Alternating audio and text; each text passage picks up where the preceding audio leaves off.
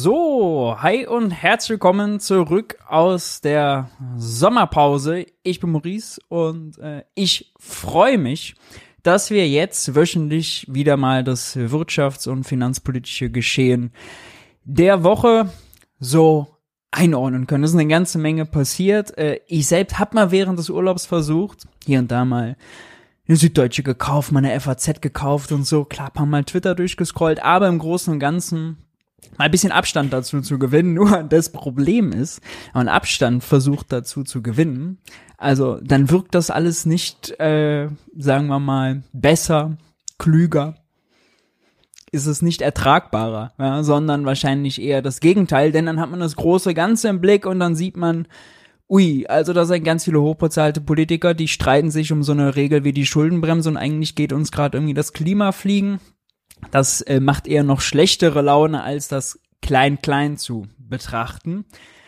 Aber so ist es nun mal. Äh, ihr habt es euch ausgesucht zuzuschauen, ich hab's mir, mir ausgesucht zu senden, also müssen wir da zusammen durch.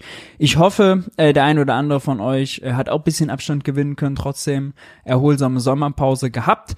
Und äh, damit es nicht gleich allzu deftig wird, starten wir auch rein, wie ihr es kennt, mit den Schlagzeilen der Woche und zwar mit den guten Schlagzeilen der Woche. Stimmung noch nicht zu früh vermiesen. Und vielleicht auch das vorneweg schon mal. Also, wer auf dem Thumbnail schon Christian Lindner gesehen hat, den kann ich beruhigen. Ich hatte eigentlich vor, ein Video von Christian Lindner zu bringen. Ich habe mich am Ende entschieden, uns das nicht in der ersten Sendung nach der Sommerpause gleich zuzumuten, ja. Schön Piano werden wir reinstarten, nicht gleich äh, mit dem Endgegner anfangen. Das wäre ja Quatsch, das wäre zu viel des Guten. Also, lasst uns schauen auf den Zeitenergiemonitor. Da stecken nämlich ein paar äh, schöne Nachrichten äh, drin. Das machen die Kollegen von der Zeit ja immer ganz toll. Wir haben den hier schon ganz häufig bemüht. Zum Beispiel sehen wir da bei den erneuerbaren Energien, dass gestern 71 Prozent des Stroms, der produziert wurde, erneuerbar war und im 30-Tage-Schnitt, also letzten Monat, der bei 70 Prozent lag. Äh, die Kurve für dieses Jahr liegt deutlich über der Kurve vom letzten Jahr. Sprich, äh, es läuft dieses Jahr besser mit Erneuerbaren, es läuft gerade gut mit Erneuerbaren und das wirkt sich auch auf, auf den, aus auf den Strompreis. Der Strompreis ist weiter auf einem Niveau, äh, das nur knapp über dem von 2021 war. Also Preisschock beim Strom vergeht. Das gleiche kann man beim Gas sagen. Auch da geht es auf niedrigem Niveau weiter. Eine Kilowattstunde Gas für Neukunden kostete gestern 8,9 Cent. Ist immer noch, äh, sagen wir 50 Prozent mehr als Anfang 21, ja, aber ist weit weg äh, von den Ständen über 30 Cent die Kilowattstunde, wo wir waren, als Putin uns die Pipeline zugedreht hat. Ja, von daher, das sind ganz gute Nachrichten. Auch wenn wir hier nochmal schauen, wie sich die Preise insgesamt entwickeln seit äh, Kriegsbeginn, sehen wir ein, ein unverändertes Bild, ja, dass eigentlich seit Beginn dieses Jahres der Preisschock äh, zumindest an der Börse vorbei ist, dass viele Energieträger schon wieder preislich darunter liegen. Es gibt eine kleine Ungereimtheit in letzter Zeit. Ähm, das ist eine schlechte Nachricht, nämlich dass Diesel und das äh, Heizöl teurer geworden sind. Diesel und Heizöl sind quasi identische Produkte und die konkurrieren also miteinander in den Raffinerien. Jetzt wird gerade angefangen, wieder für den Winter vorzusorgen, mehr Heizöl zu bestellen. Und das treibt eben dann knappheitsmäßig den Preis nach oben. Der Diesel ist deswegen auch im Verhältnis zum Benzin zuletzt äh, deutlich teurer äh, geworden. Das sieht man hier unten in einer schönen Grafik. Unten in Pink haben wir den Diesel. So sieht man's. Ja. Und äh, darüber eben äh, E10 und E5 und da sieht man, dass der Diesel dazu mächtig aufgeholt hat. Der Diesel hat da un ungefähr 20, Proz äh, 20 Cent äh, weniger Steuern da drauf, aber der Preisunterschied beträgt jetzt im Schnitt nur noch 9 Cent, das heißt, er ist äh, teurer als er eigentlich, wenn man nur die Besteuerung mal dazu nehmen würde, sein müsste. Ansonsten ist das ja auch noch mal ganz gut. Wind- und Solarausbau muss man sagen, dass jetzt gemessen an den Zielen, die sich die Regierung gesetzt hat, zumindest beim Solar man deutlich überplan ist. Das hat Robert Habeck zuletzt auch nochmal bei äh, der Lage der Nation im Podcast ausführlich breitgetreten. Bei Wind läuft es hingegen deutlich, deutlich schlechter. Da ist man unter Plan. Aber äh, gerade der Solarausbau ist, äh, ist der uns gerade viel hilft. Und äh, das nehmen wir nochmal als letzte Grafik jetzt. So viel Strom ist aktuell erneuerbar, ist jetzt von den Jahren 2015 bis 2023. Wir hätten schon viel weiter sein können. Die grünen Balken hier könnten schon viel größer sein, ja. Das ist eben das, was wir eben gesehen haben, dass quasi jetzt gerade 70 Prozent des Stroms erneuerbar ist. Äh, wenn wir da 2015 gucken äh, auf den August, ja, da lagen wir bei 36 Prozent, deutlich weniger. Trotzdem äh, sollte man nicht zufrieden äh, sein und die Ambitionen verlieren. Ist ja klar. Dann eine andere gute Nachricht. Inflationsrate im Juli bei 6,2 Prozent. Jetzt kann man sich fragen, hä? 6,2 Prozent ist viel, Maurice. Warum soll das eine gute Nachricht sein? Ja, wir schauen ein kleines bisschen mal auf die Details. Äh, erstens muss man sagen, dass diese ganzen Inflationsraten, die gerade reinkommen, wieder komplett verzerrt sind. Wir haben so ein bisschen das Mehrwertsteuerproblem während der Corona-Krise. Jetzt ist es zum Beispiel ja so, dass die Deutschland-Ticketpreise mit dem 9-Euro-Ticket gerade verglichen werden, weil letztes Jahr im Sommer hatten wir 9-Euro-Ticket. Das hat die Preise für äh, den ÖPNV natürlich krass nach unten gedrückt. Jetzt haben wir das Deutschland-Ticket. Das ist äh, fünf bis sechsmal so teuer. Bedeutet, äh, da hat man natürlich äh, im Preisvergleich äh, eine fetten Inflationstreiber drin. Außerdem hat man die Abschaffung der EEG-Umlage lange als äh, Preisverfälscher gehabt. Der fällt jetzt gerade raus. Also die Statistiker, die haben es gerade nicht leicht.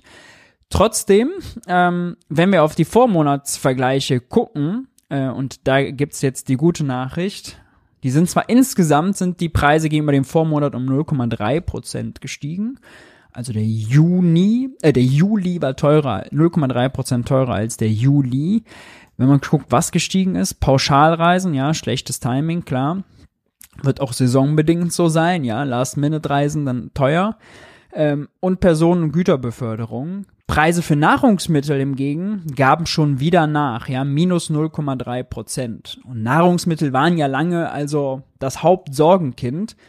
Und da sehen wir jetzt schon mehrere Monate nacheinander, dass das peu à peu runtergeht. Das sind jetzt minus 0,3 Prozent, nachdem aber ja Lebensmittel lange gestiegen sind. Da ist also nicht im Sinne von, es ist wieder alles gut, äh, sondern äh, der, der Trend, ja, der Trend stimmt. Äh, das ist hier das Entscheidende. Der Trend stimmt. Nahrungsmittelpreise geben weiter nach. Bei Energie haben wir es schon gesehen. Und das sind ja die zwei größten Sorgentreiber. Das ist, wenn das Obst jetzt mal teurer wird, weil Ernten irgendwie problematisch, Erdbeeren werden knapp und so, da hat man immer ein bisschen Schwankungen drin.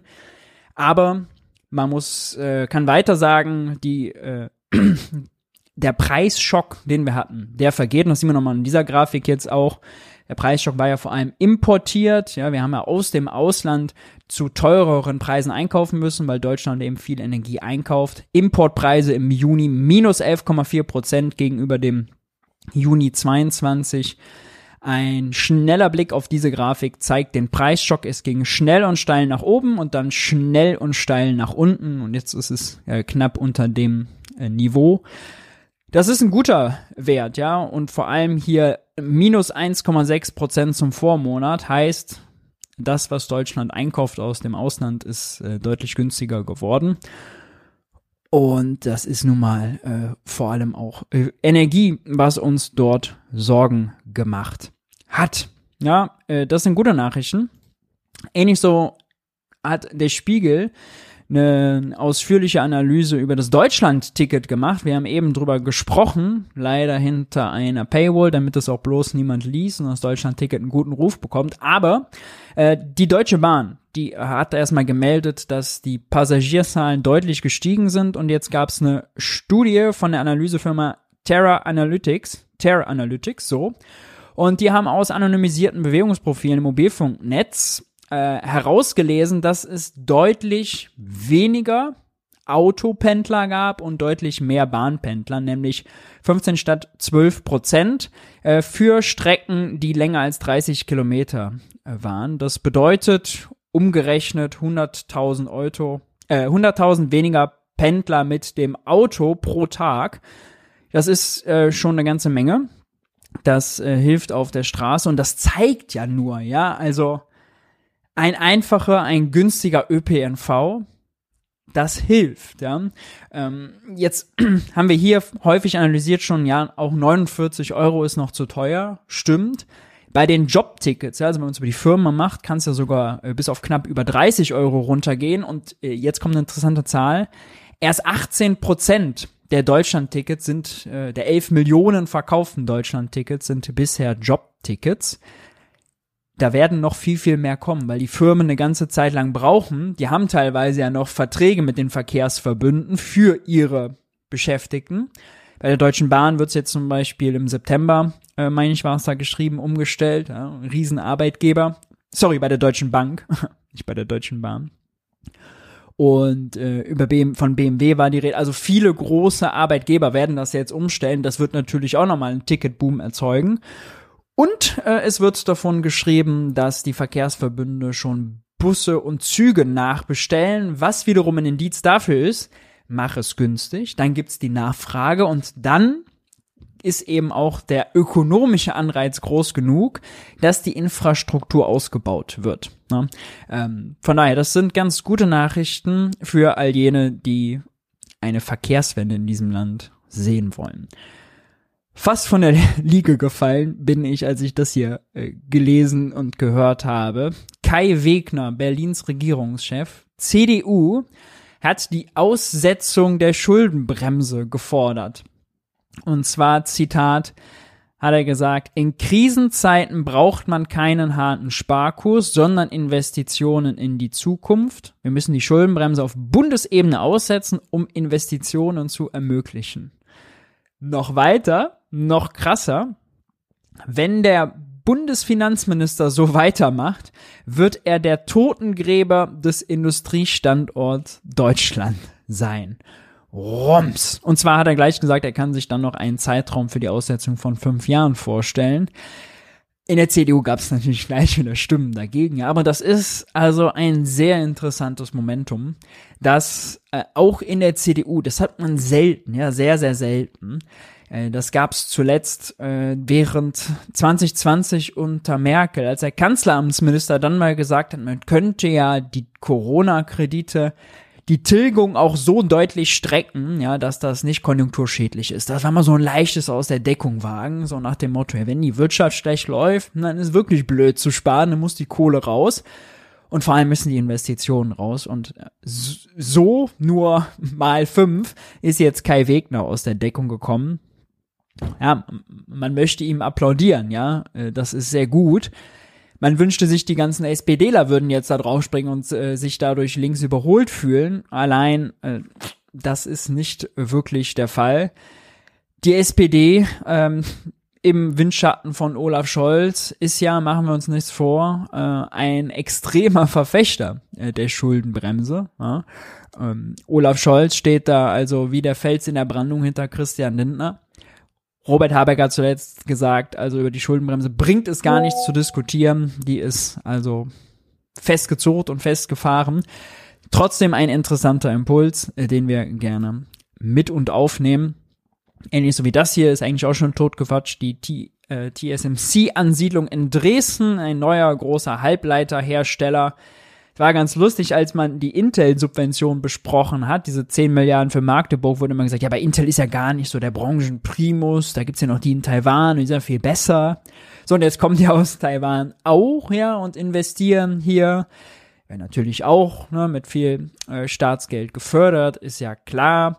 Aber äh, trotzdem ist das eine gute Nachricht. Ja, das sind also hochproduktive Industriejobs für eine Industrie der Zukunft, für eine strategisch wichtige Industrie die kommen nach Deutschland, nicht nur nach Deutschland, sondern sogar nach Ostdeutschland, ja, und das ist äh, was, was doppelt gut ist, würde ich sagen, weil eben insbesondere wenn wir den Aufstieg der AfD nehmen, wir noch mehr auf den Osten schauen müssen, achten müssen und auch erkennen, dass industriepolitisch der Osten also mit der deutschen Einheit äh, mächtig, mächtig zurückgeblieben ist.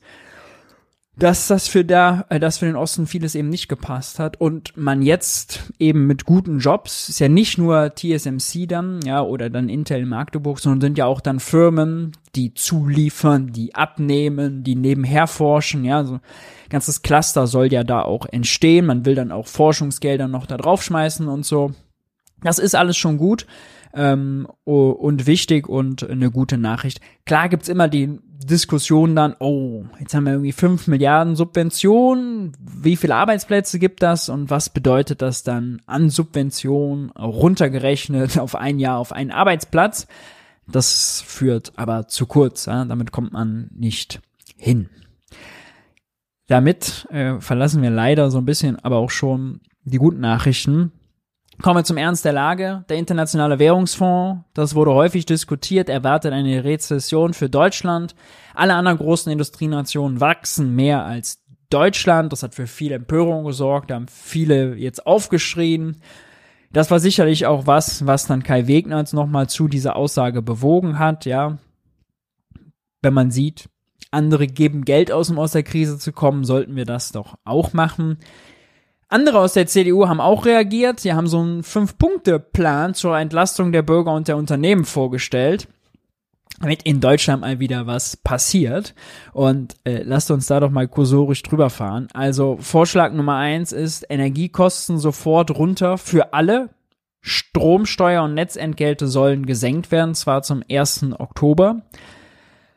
Ja, also äh, das ist was, was äh, natürlich einen Nerv äh, treffen würde. Bei den Netzentgelten ist ja nochmal das Spannende, dass nicht nur die absolute Höhe relevant ist, sondern eben auch, dass die dort, wo viel Strom aus Erneuerbaren produziert wird, die viel, viel höher sind, im, Or im Norden und im Osten, als zum Beispiel in Baden-Württemberg und Bayern, die da äh, den Ausbau verschleppen. Und ähm, äh, der ist da oben höher, weil die eben, wenn die mehr solcher Energie haben, brauchen die mehr Stromtrassen müssen brauchen die mehr Netze, das muss ausgebaut werden, das muss finanziert werden und das wird eben über den Ausbau der Entgelte, äh, den, die Netzentgelte dann finanziert und wieder reingeholt. So, und da beißt sich die Katze ein bisschen in den Schwanz. Äh, da hätte man ruhig auch noch zwei Sätze dazu sagen können, das wäre äh, ganz interessant gewesen. Die CDU grenzt sich hier aber vom Industriestrompreis ab, ja, sagt Stromsteuer senken statt Industriestrompreis. Das Witzige ist, die Stromsteuer kann eigentlich heute gar nicht den Industriestrompreis, den die Grünen fordern, ersetzen. Denn die großen Industrieunternehmen zahlen schon kaum Stromsteuer heute. Ja, mit dem berühmten Spitzen, äh, Spitzenausgleich, Spitzenlastausgleich sind die quasi von der Stromsteuer befreit, können sich da vieles wiederholen. Nur, der soll eben zum Jahresende auslaufen. Das ist eine Subvention, die Christian Lindner gestrichen hat. Meine Güte, ist das hier warm heute eine Subvention, die Christian Lindner äh, gestrichen hat, die läuft zum Ende des Jahres aus, bedeutet dann fällt Stromsteuer, wird die Stromsteuer für große energieintensive Betriebe, ja, Stahlwerk zum Beispiel, wieder deutlich heftiger zuschlagen und dann kommt die CDU-Forderung da natürlich äh, neu nochmal äh, größer ins Spiel.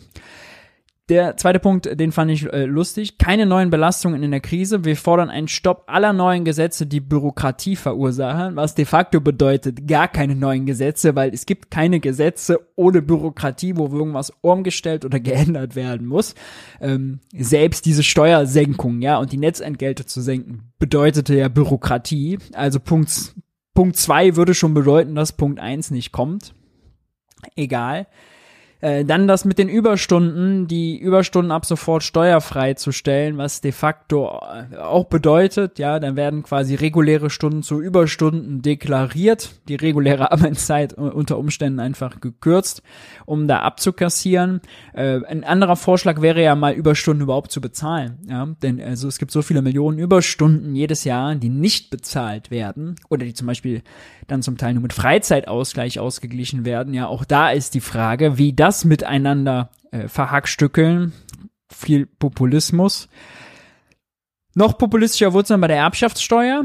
Äh, keine Erbschaftssteuer aufs Elternhaus. Da habe ich mich wirklich äh, gefragt, erstens, wie soll das die Konjunktur entlasten? Und zweitens, meinen die das ernst? Denn schon heute ist quasi, also wenn man das Elternhaus erbt und einzieht und das Haus ist nicht zu groß, keine Riesenvilla, äh, ist das steuerfrei, ja. Äh, dann wird das quasi gänzlich steuerfrei gestellt. Was die CDU eigentlich will, ist, dass man, wenn man das erbt von den Eltern, das vermieten kann und dann immer noch steuerfrei ist. Also nicht die selbstgenutzte Wohnimmobilie, so nach dem Motto, ach, ist ja nett, ja, das Söhnchen zieht jetzt sozusagen ins Elternhäuschen ein und führt da die Tradition fort, lassen sich ja schöne Erzählungen rum äh, wickeln. Nein, nein, nein, es soll äh, auch die Vermietung dann steuerfrei gestellt werden. Nur, also wie das jetzt Deutschland aus der Krise holen soll, ja, wie das also uns bei diesem, bei dieser IWF-Wirtschaftsprognose nach vorne bringen soll, das weiß dann am Ende wieder nur der liebe Gott wahrscheinlich. Das kann die CDU nicht erklären. Ja, äh, und dann äh, noch die Turbo-Abschreibungen, nicht nur für Klimaschutz und Digitalisierungsprojekte. Das ist ja sowieso da treffen sie einen Wundenpunkt von Christian Lindner, hat ja groß angekündigt, das super Abschreibungsprogramm. Und dann kam nachher raus eine Investitionsprämie, die mit 300 Millionen hinterlegt ist. Also eine 4 Billionen Volkswirtschaft mit 300 Millionen super Abschreibung, Investitionsprämie anzukurbeln. Das ist, äh, ich habe es schon mal woanders gesagt, wie ein Kreuzfahrtschiff mit Kanu-Paddeln anschieben zu wollen. Ja, äh, das bringt nicht viel. Andere schlechte Nachricht, Arbeitsbelastung in Deutschland, Zahl der psychisch Erkrankten steigt deutlich, Zahlen von der Krankenkasse äh, belegen, dass seelisches Leiden zunimmt. Und zwar hatten wir äh, im ersten Halbjahr 23 303 Ausfalltage pro 100 Versicherte.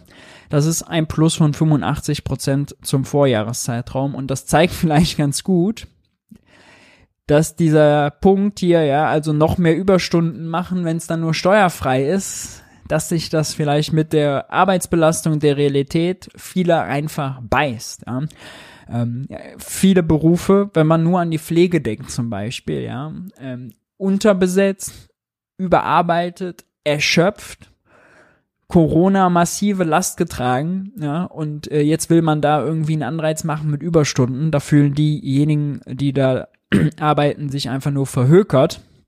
Und ähm, das kann es nicht sein sollte man immer noch mal auf dem Schirm haben, diese Zahlen, wenn jetzt wieder die Arbeitgebervertreter kommen und sagen, ja, alle müssen jetzt auch länger arbeiten, ja, müssen den Gürtel wieder enger schnallen. Es gibt auch Wirtschaftsweise, die Veronika Grimm zum Beispiel, war auch schon mal bei Tilo zum Interview, die jetzt auch wieder gesagt, dass länger arbeiten ist jetzt wieder das Ding, ja, das Renteneintrittsalter muss nach hinten. Die erklären dann häufig auch, also es wäre eine Mindset-Frage, man muss irgendwie wieder mehr wollen, wieder mehr Wohlstand erarbeiten wollen, dann klappt das schon aus der Krise raus. Ja immer mal diese Zahlen vielleicht äh, dazu nennen.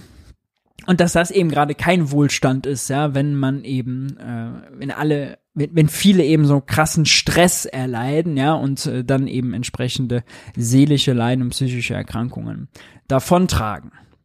Thema Kindergrundsicherung, ein Trauerspiel. Oh. Soll hoffentlich, soll ja bis Ende August äh, eine Lösung äh, geben. Bisher hat man da noch nichts gehört. Wir haben es so oft schon besprochen. Äh, mich regt das wirklich auf. Ich finde das echt blamabel, was äh, dort abgeht. Aber richtigerweise haben der DGB und die Sozialverbände nochmal nachgelegt und mal äh, und gefordert, äh, dass äh, das eben deutlich größer ausfallen sollte, ja, dass Kindergrundsicherung wirklich bedeuten sollte, sich am Existenzminimum zu orientieren und dann kommt der Sozialverband VDK eben auf eine Zahl von 24 Milliarden Euro, die man für die Umsetzung der Kindergrundsicherung für notwendig hält. Und nicht diese lächerlichen zwei bis sieben, die Lisa Paus jetzt erklärt hat, während sie ja selbst früher bei zwölf war. Wo wir dann am Ende auskommen, ich bin gespannt. Ein kleines ökonomisches Klugscheißer-Detail. Zur Finanzierung wurde vorgeschlagen, große Vermögen und Erbschaften höher zu besteuern, was für sich, für sich genommen sicherlich eine sinnvolle Idee ist, nur sind das alles Steuereinnahmen für die Länder und können keine Bundesausgabe wie die Kindergrundsicherung finanzieren. Da hat man sich äh, quasi das falsche Mittel ausgesucht. Ansonsten ist ja noch eine sehr sinnvolle Forderung, nämlich Leistungen aus dem sogenannten Teilhabepaket von monatlich 15 Euro direkt in die Kindergrundsicherung zu integrieren. Dann hätte man da auch weniger Bürokratie. Ja. Denn wenn man groß beantragen muss, oh, das Kind will aber in die Musikschule oder zum Fußballverein, ja, es fährt auf Klassenfahrt, dann, äh, um da die paar Euro zu bekommen, ne, dann erzeugt das alles Bürokratie. Das ist auch aufgeladen mit Scham. Das ist für viele selbst als würdelos wahrgenommen. Ja, deswegen werden die Leistungen, weil sie kompliziert sind, weil sie erniedrigend sind, auch gar nicht abgerufen. Ja, auch das ist ja ein großer Punkt. Einfach mit auszahlen. Die FDP will da ja unbedingt ihr Amazon haben, dass man im Internet aussuchen kann, welche Leistung man will. Bislang äh, wüsste ich nicht, wie das clever funktionieren sollte, ja, weil dann müssen ja auch alle Fußballvereine und sonst was da angeschlossen sein. Wie will man das machen? Ohne viel Bürokratie. Das ist ja dann immer die Maßgabe, die gerade von FDP und CDU ja gefordert wird. Sehe ich nicht, ja, äh, sehe ich einfach nicht. Von daher äh, mal schauen, was daraus wird.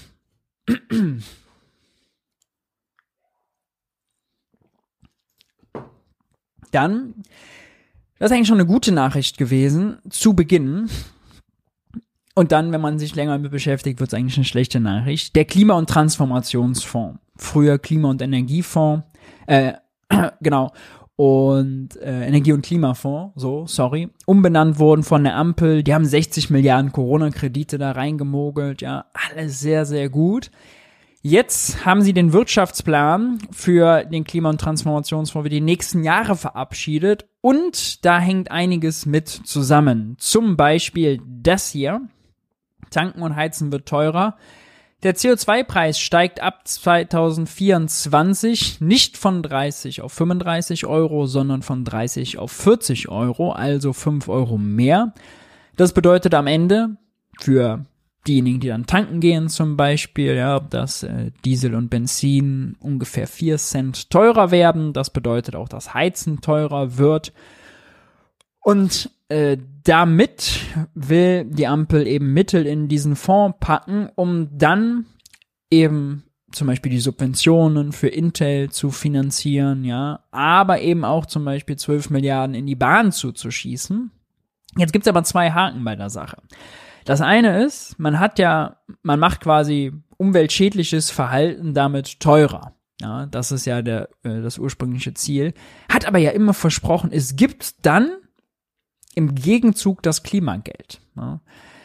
Und diese Debatte fängt gerade richtig an, auf die Ampel zurückzufallen, denn das Klimageld gibt es nicht und das Klimageld ist auch in dieser Allzweckwaffe Klimafonds nicht mit eingerechnet. Ja, alle Mittel sind verausgabt.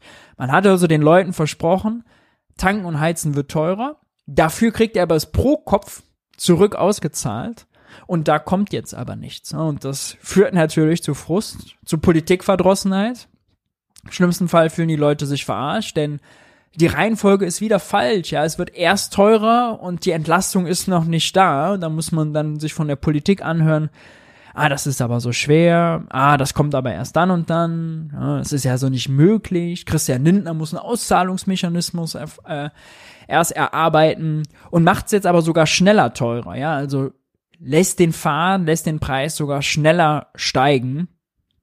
Ob man damit am Ende mehr Klimaschutz, die Akzeptanz für äh, mehr Klimaschutz verspielt, ich befürchte es und das wäre natürlich insgesamt sehr, sehr schlecht. Ähm, gleichzeitig hängt damit zu, oder nochmal ein, ein anderes, äh, ein, ein nettes Zitat, wo man sich vielleicht verhökert vorkommt, und zwar aus dem Arbeitsministerium. Hubertus Heil, der hat zwischendurch mal gesagt, ja, aber also dieser äh, Klima, dieses Klimageld, das sollte sozial gestaffelt sein und wenn es technisch möglich ist, hier das Zitat, wenn es technisch möglich ist, sollten wir das soziale Klimageld zum 1. Januar 2023 umsetzen. Ja, das hat er im Mai 22 gesagt. Jetzt sind wir im August 2023 und uns wird erklärt, es gibt keine Mittel im Klima- und Transformationsfonds, da ist nichts für vorgesehen. Und außerdem gibt es noch keinen Auszahlungsmechanismus, weil ach, die Welt ist ja so kompliziert. Ne? Äh, gutes Beispiel dafür, wieder Versprechungen gemacht, ja, wieder, also das Blaue vom Himmel versprochen und dann nicht geliefert, ja, und dann also auch wirklich gar nicht geliefert, ja, also 0,0. Und auch nicht mal absehbar, ja, wenn man sagt, okay, kommt ein Jahr später oder so, sondern nein, das würden die Ampel wahrscheinlich in ihrer Legislatur nicht mehr schaffen. Das hat sie ja zwischendurch immer wieder gesagt, also ist das irgendwie zentrale klimasoziale Versprechen, äh, diese Errungenschaft, die sie durchdrücken wollen. Und das kommt jetzt nicht. Robert Habeck antwortet dann auf die Kritik und sagt, ja, stimmt ja, aber wissen Sie, wenn die Beträge auch so klein sind, wenn man den CO2-Preis nur bei 25 oder 30 Euro hat, dann kommt da ja gar nicht so viel rum, dann ist das auch viel zu aufwendig, das an 80 Millionen Leute auszuzahlen. Und übrigens, das würde man ja auch noch bedenken, also wir haben ja auch die EEG-Umlage abgeschafft. Mhm. Die EEG-Umlage ist aber von der Logik ganz anders als das Klimageld, ja, weil EEG ist Strom. Ja, das ist zum Teil nur Heizen und Tanken. Und bei der EEG-Umlage ist es ja so, wer viel verbraucht, spart auch mehr. Beim Klimageld sollte es ja gerade so sein, dass die Rückerstattung unabhängig vom Verbrauch ist, also pro Kopf, sodass diejenigen, die viel verbrauchen, viel einzahlen, weniger zurückbekommen, diejenigen, die wenig verbrauchen, eben mehr zurückbekommen, diese, durch diese Pro-Kopf-Pauschale äh, sogar Geld verdienen, ja, also es einen positiven Anreiz gibt. Den gibt es mit der EEG-Umlage so auch nicht. Also wenn man jetzt einfach sagt, hier, wir haben die Entlastung jetzt durch die EEG-Umlage, ich würde sagen, das ist eine feine Ausrede, ja, ähm, die man der Regierung aber nicht durchgehen lassen sollte. Jetzt müssen wir noch über das hier sprechen. Das klingt nämlich erstmal richtig gut. Die Deutsche Bahn soll zusätzliche Milliarden bekommen aus dem Klima- und Transformationsfonds, um eben diesen riesen Investitionsstau abzuarbeiten. 45 Milliarden hat die Ampel gesagt, sollen die bekommen.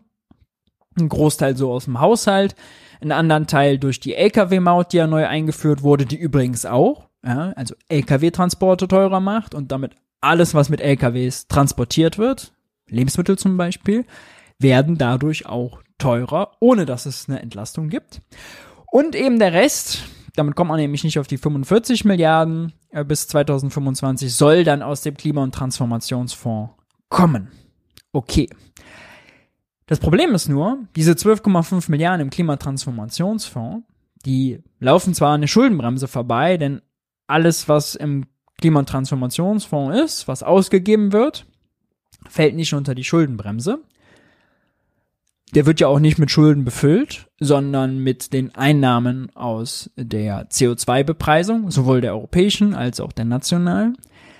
Nur, diese 12,5 Milliarden hätte man ja aus dem Klima- und Transformationsfonds für das Klimageld nehmen können und gleichzeitig die, mit den 12,5 Milliarden was anderes machen können oder die für die Bahn die 12,5 Milliarden besser gesagt woanders herholen können, nämlich indem man einfach sagt, liebe Deutsche Bahn, wir, der Deutsche Bund, erhöht euer Eigenkapital um 12,5 Milliarden Euro. Wupp, eine Überweisung, fertig.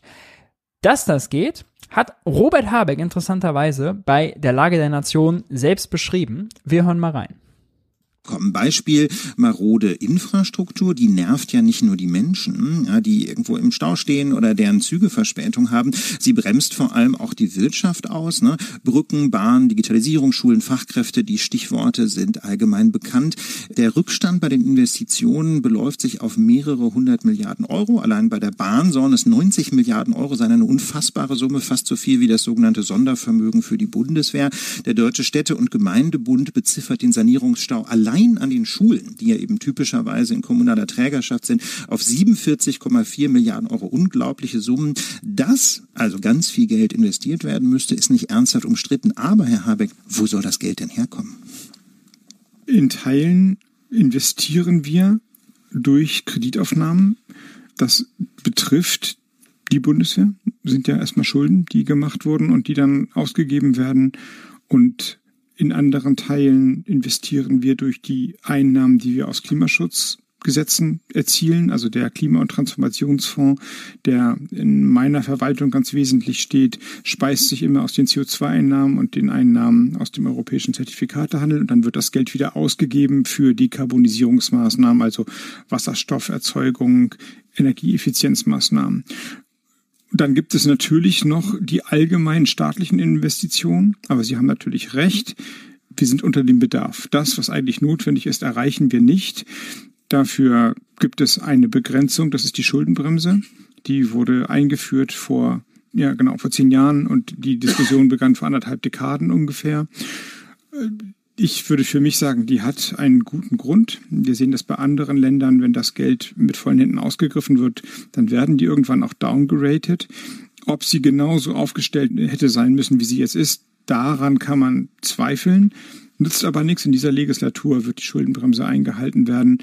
Und deswegen müssen wir innerhalb der Schuldenbremse die Spielräume, die es gibt, erweitern. Ich mache mal ein Beispiel. Man kann der Bahn Geld überweisen oder man kann den staatlichen Eigenanteil an der Bahn erhöhen. Also wir nehmen Geld, Steuerzahlergeld, erwerben aber Anteile quasi an der Bahn, stocken das Kapital der Bahn auf das ist dann nicht Schuldenbremsen relevant, sondern das sind dann, das Geld ist ja nicht futsch, sondern die Bahn gehört uns, die Infrastruktur gehört uns.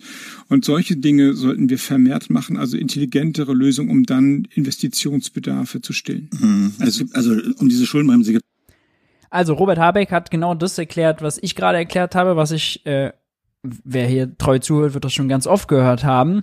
Die Logik ist, das ist eine finanzielle Transaktion. Der Staat gibt das Geld quasi nicht aus, sondern er wirbt Anteile an, dann in dem Fall der Bahn. Das ginge theoretisch bei der Autobahn GmbH des Bundes genauso. Also man könnte auch die Autobahninvestitionen quasi damit an der Schuldenbremse vorbei mogeln. In ähnlicher Weise würde das auch bei der Aktienrente funktionieren. Dann nehmen Sie jetzt ein anderes Modell. Aber damit wären quasi 12,5 Milliarden Euro frei für was anderes. Ja. Und sie machen es sogar jedes Jahr. Ja, sowohl die Autobahn GmbH des Bundes als auch die Deutsche Bahn, die kriegen regelmäßig Eigenkapitalerhöhungen. Es sind halt eine Milliarde oder zwei Milliarden. Die müsste man halt einfach größer machen, ja. Und dann hätte man Geld für was anderes. Und ich verstehe nicht, warum Robert Habeck sowas erklärt bei der Lage der Nation. Aber warum das nie, nie, nie sonst öffentlich erklärt wird und auch nie, nie, nie Verhandlungsergebnis ist. Ja? Also, man hat jetzt ja mit der FDP mal wieder über die Aktienrente verhandelt und die FDP hat bei der Verhandlung zur Aktienrente mal wieder kräftig was rausgeschlagen. Ja, die wird jetzt sogar größer. Ursprünglich war von 10 Milliarden die Rede, nächstes Jahr sollen schon 12 Milliarden werden, dann immer 3 Prozent mehr, bis zum Jahr 35 soll in diesem Generationenkapital 200 Milliarden drin sein und ähm, ab 2028 war es, glaube ich, äh, jedes Jahr 15 Milliarden rein. Ja, das ist mehr als diese 10 Milliarden vorher. Diese 10 Milliarden hatte man, glaube ich, lose, lose mal Koalitionsvertrag geschrieben. Warum? Und die Aktienrente läuft auch komplett an der Schuldenbremse vorbei, weil es auch eine finanzielle Transaktion. Ja, ähm, der Bund bekommt quasi dafür Aktien. In dem Fall sind es eher, äh, ist es der Chemfo, das ist ein äh, öffentlicher Fonds, der wiederum mit der Sicherheit des Bundes Kredite aufnimmt, nochmal ein bisschen komplizierter. Aber die Logik ist ziemlich ähnlich. Man, die FDP bekommt was, was an der Schuldenbremse vorbeiläuft und deswegen kann man es größer machen kann man es mal eben zwei Milliarden größer machen. Kann man es mal eben zwei Milliarden größer machen und danach jedes Jahr um drei Prozent dynamisch anwachsen lassen. Kann man mal eben sagen, 200 Milliarden bis 2035. Warum nicht? Liebe SPD, liebe Grüne, verhandelt ihr mit der gleichen Logik für eure Projekte, für äh, den Ausbau der Infrastruktur, für äh, den Ausbau, zum Beispiel den Wohnungsbau, ja, wir haben gerade Baukrise. Warum macht man das nicht mit der Bundesanstalt für Mobilienaufgaben? Ja, warum wird die nicht entsprechend ausgestattet, um Sozialwohnungen zu bauen? Warum wird das nicht gemacht? Es ärgert mich maßlos.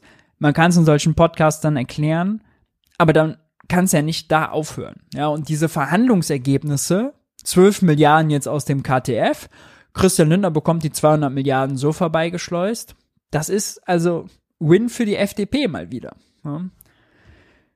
Ärgerlich. Übrigens, ich habe es gerade schon erwähnt, also äh, die Aktienrente haben sich jetzt festgelegt, die soll der Atommüllfonds, der Chemfo, verwalten. Der verwaltet schon heute ähm, 25 Milliarden und legt die an. Und wenn man sich mal anguckt, wer ist eigentlich der Kempfo? Ja, was machen die so? Was ist deren Portfolio? Und dann steht da viel, ja, achten schon ein bisschen aufs Klima und global diversifiziert und ganz langfristiger Anlagehorizont und ganz stabil und ganz sicher und Aktienrente, das klingt ja schon so, ja, okay, dann kauft Christian Lindner halt, okay, paar Aktien, ganz diversifiziert, würden wir für uns auch machen, also wird schon irgendwie alles gut gehen. Ah, so ganz ist es nicht. Denn der Kämpfer, da gibt's schon eine sehr, sehr kritische Sache. Nämlich, wenn man sich anguckt, hier die Zielallokation des Portfolios. Ja, das ist quasi, worein in, wird der Kämpfer investieren? Und das Ziel, das zu erreichen, haben sie 2028, heute noch nicht. 35% in Aktien, okay. 25% in Risik riskante, risikotragende Anleihen, äh, können dann auch Unternehmensanleihen sein äh, oder eben Staatsanleihen von Schwellenländern, ja, ein bisschen Risiko halt mit drin ist. Risikoarme Staatsanleihen, deutsche Staatsanleihen, französische Staatsanleihen, US-amerikanische Staatsanleihen, okay. Aber hier der letzte Punkt, illiquide Anlagen. Da klicken wir mal rein und lesen wir. Unter illiquiden, illiquiden Investments vereint der Kämpfer seine Investitionen in die Anlageklassen Private Equity, Private Debt, Infrastruktur sowie Immobilien.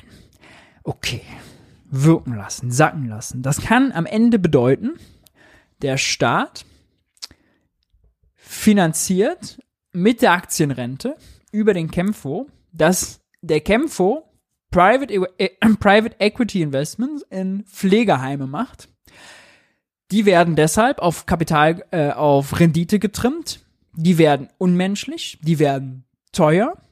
Da wird quasi die Kohle rausgezogen.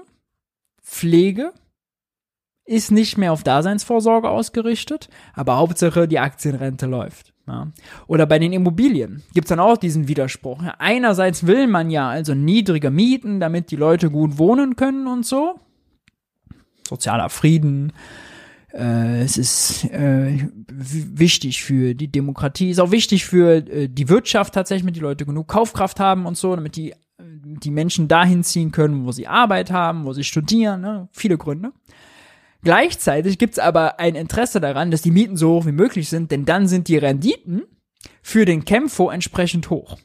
Da würde ich gerne nochmal deutlich länger und ausführlicher drüber sprechen, wenn der Staat schon Aktienrente macht, muss es dann wirklich mit diesem Private Equity Investment sein? Müssen es dann wirklich Immobilien sein? Oder, auch eine andere, inter, äh, interessante andere Idee, Infrastruktur steht da ja. Es könnten auch ÖPP-Projekte sein, zum Beispiel geteilt mit der Autobahn GmbH des Bundes, äh, Straßen zu bauen. Ne?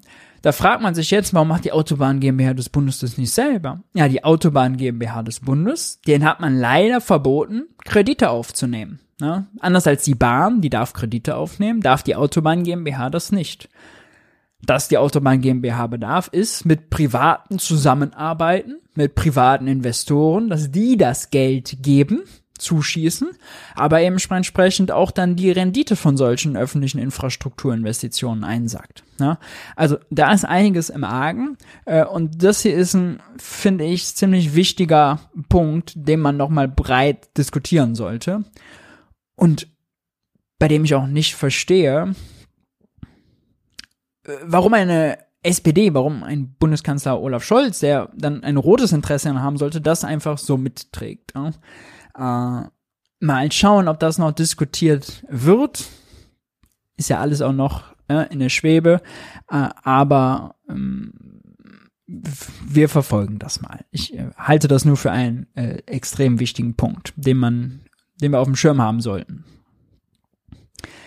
Dann, apropos Kürzungen, Christian Lindner äh, ist jetzt auch bekannt geworden. Eigentlich sollte ja das FDP äh, sorry, äh, ist jetzt auch bekannt geworden, ich war schon bei der Digitalisierung, die kommt erst danach, äh, dass die Bundeszentrale für politische Bildung noch trauriger fast, würde ich sagen, dass der, deren Etat gekürzt werden soll, nämlich von 67 Millionen Euro 20 Millionen weniger auf 56 Millionen Euro äh, sorry, von 96 auf 7, 76 Millionen Euro.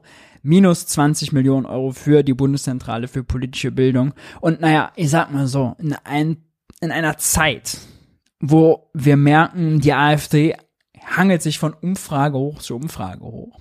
Jetzt habe ich das Letzte, was man kürzen sollte, politische Bildung. Das ist die allerdümmste Idee, die man ohnehin oh, überhaupt haben kann.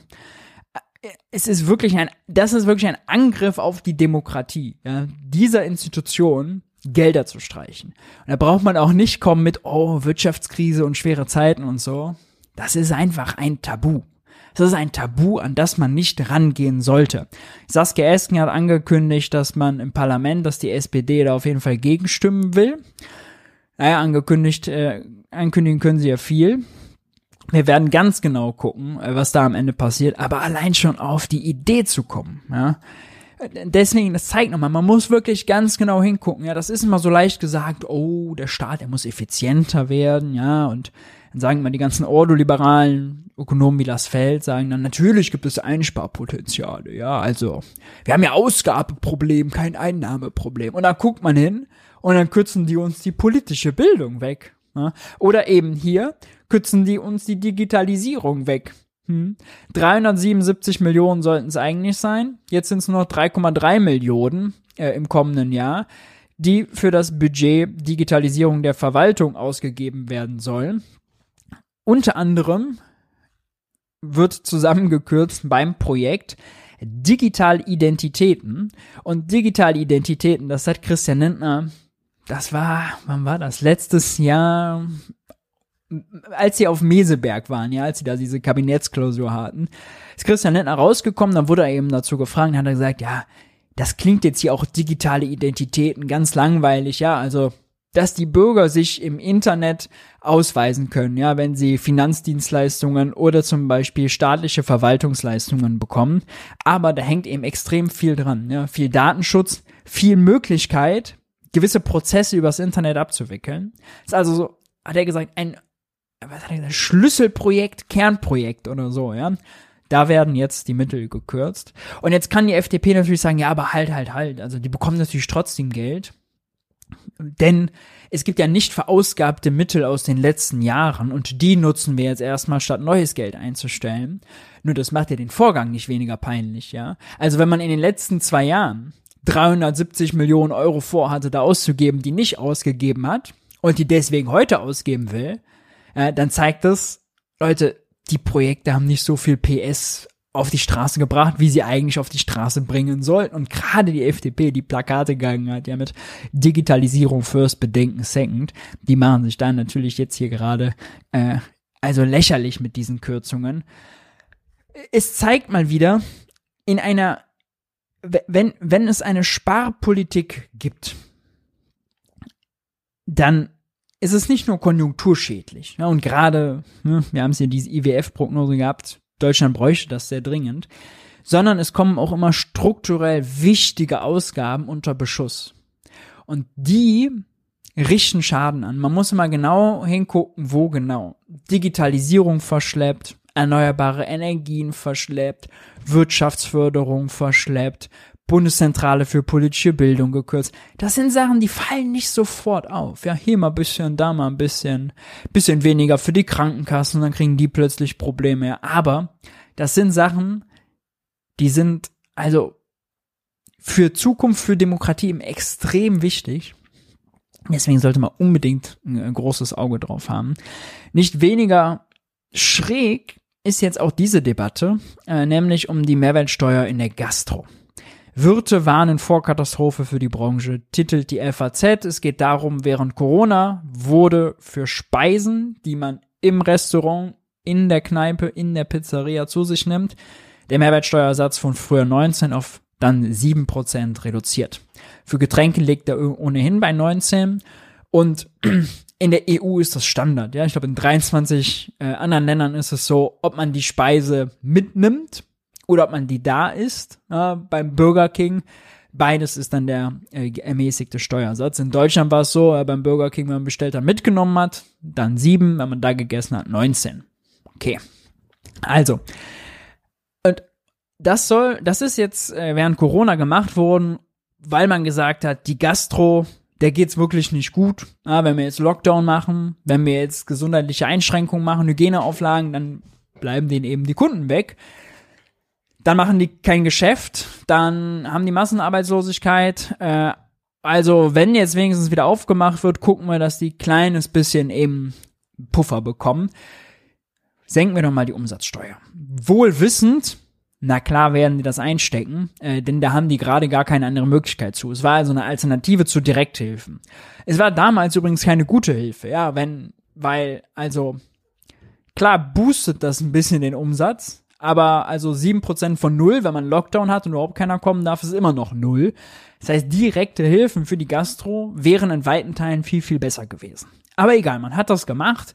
Dann gab es 2021 Wahlkampf und äh, dann hat Olaf Scholz in der Wahlkampfarena gesagt, ja, wissen Sie, hatte ich um Gastronom hat den dann da gefragt in der ARD Wahlkampfarena, hat er gesagt, wissen Sie, diese Maßnahme, das haben wir damals in dem vollen Bewusstsein gemacht, das schaffen wir nie wieder ab. Bedeutet, diese Senkung der Mehrwertsteuer soll eigentlich auf unendlich verlängert werden. Es war erst nur bis 21, glaube ich, dann wurde es ein Jahr verlängert. Jetzt 22 wurde es dann in der äh, Ampel nochmal verlängert.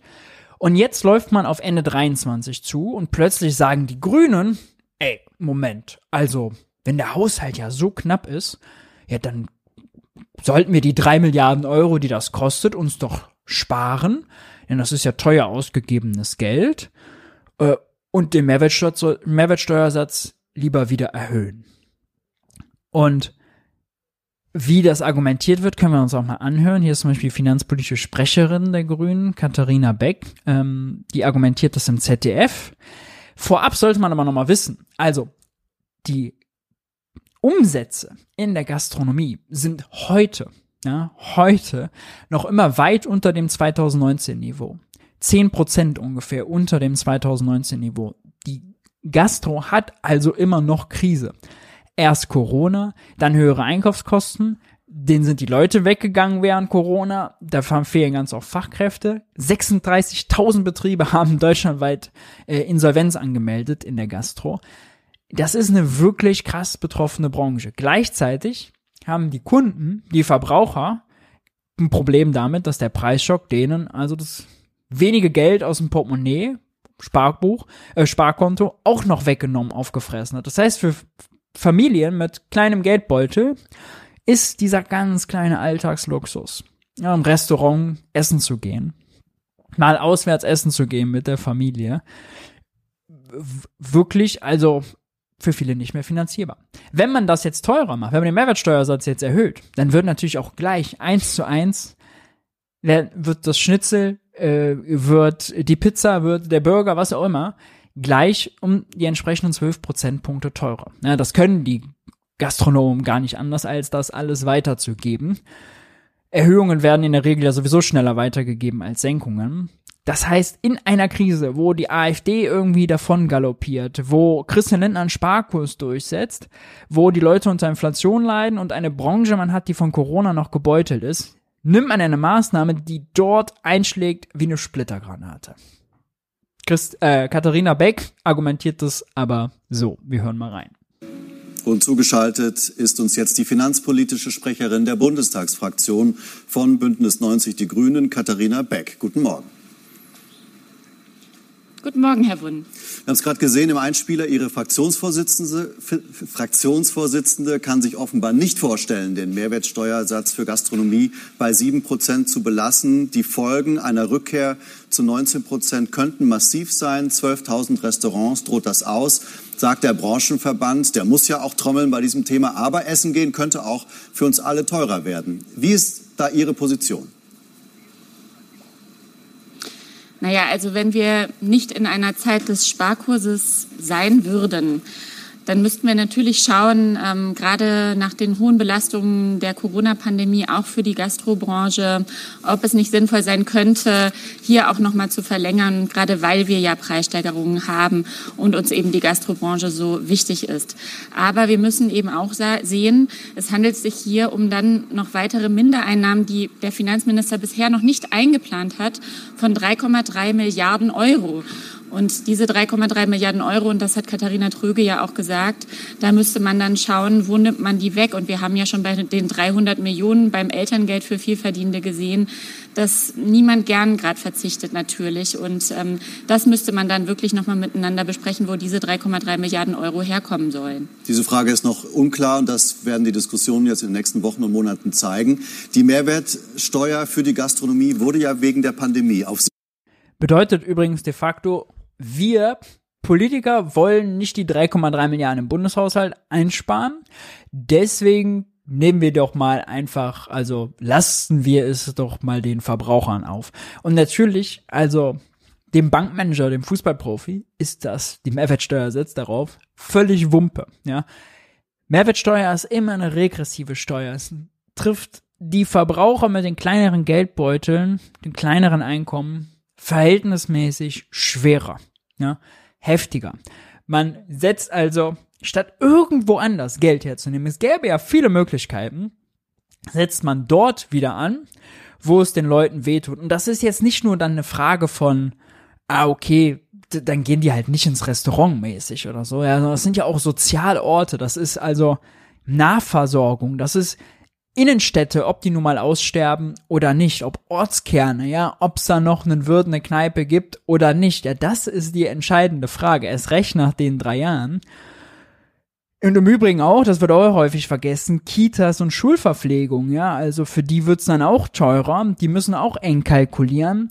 Also das ist irgendwie, hat das so eine soziale Kahlschlagseite, die komplett negiert wird. 7 Prozent reduziert. Sie haben vor kurzem gesagt, es sei fraglich, ob diese Senkung wirklich ausreichend positive ökonomische Effekte hat. Was genau meinen Sie? Mhm. Wir haben in einer ähm, Anhörung, weil wir letztes Jahr schon diese Senkung nochmal verlängert haben. Ja, also wir haben das nochmal gesetzlich beschlossen als Ampel im letzten Jahr. Und da hatten wir eine Anhörung mit ExpertInnen. Das passiert in allen Gesetzgebungsverfahren. Und dort hatten wir überraschenderweise nicht diesen deutlichen Appell, den wir jetzt wahrnehmen, vernommen von den ExpertInnen, sondern gehört, ähm, Probleme liegen womöglich eher im Personalbereich aktuell und in anderen Bereichen, Gegebenenfalls gibt es sogar dadurch, dass Getränke und Speisen gerade einen unterschiedlichen Mehrwertsteuersatz haben, zum Teil für manche Gastronomen einen höheren administrativen Aufwand. Und äh, das hat uns eben darin bestärkt, erstmal auch gar nicht so sehr die Dringlichkeit ähm, im letzten Jahr dann nach dieser einen Verlängerung zu sehen. Aber jetzt hören wir natürlich auch, dass womöglich sich die Lage geändert hat und müssen da dann womöglich jetzt auch nochmal mit ExpertInnen das vertiefen. Die Lage hat sich geändert, weil Deutschland ja auch ähm, unter einer Rekordinflation leidet. Wenn die Mehrwertsteuer für Speisen in Restaurants wieder erhöht werden sollte, und auf der Speisekarte die Preise steigen, das heizt doch die Inflation zusätzlich an, oder? Naja, also natürlich ist eine sozusagen Anhebung jetzt, es ist ja im Endeffekt eine Rückanpassung an einen vorherigen Steuersatz, den wir schon mal hatten. Und natürlich werden dort Preise dann oder diese Anhebung zumindest in Teilen weitergegeben. Im Beitrag haben Sie ja auch gesehen, in Teilen womöglich auch nicht. Ähm, es ist, glaube ich, nicht der größte Inflationstreiber, aber diesen Effekt komplett zu ignorieren, das wäre auch nicht richtig. Und die DEHOGA sagt, also der Branchenverband, 95 Prozent, die haben eine Umfrage gemacht, 95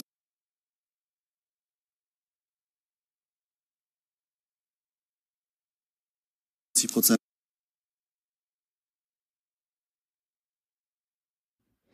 Huch.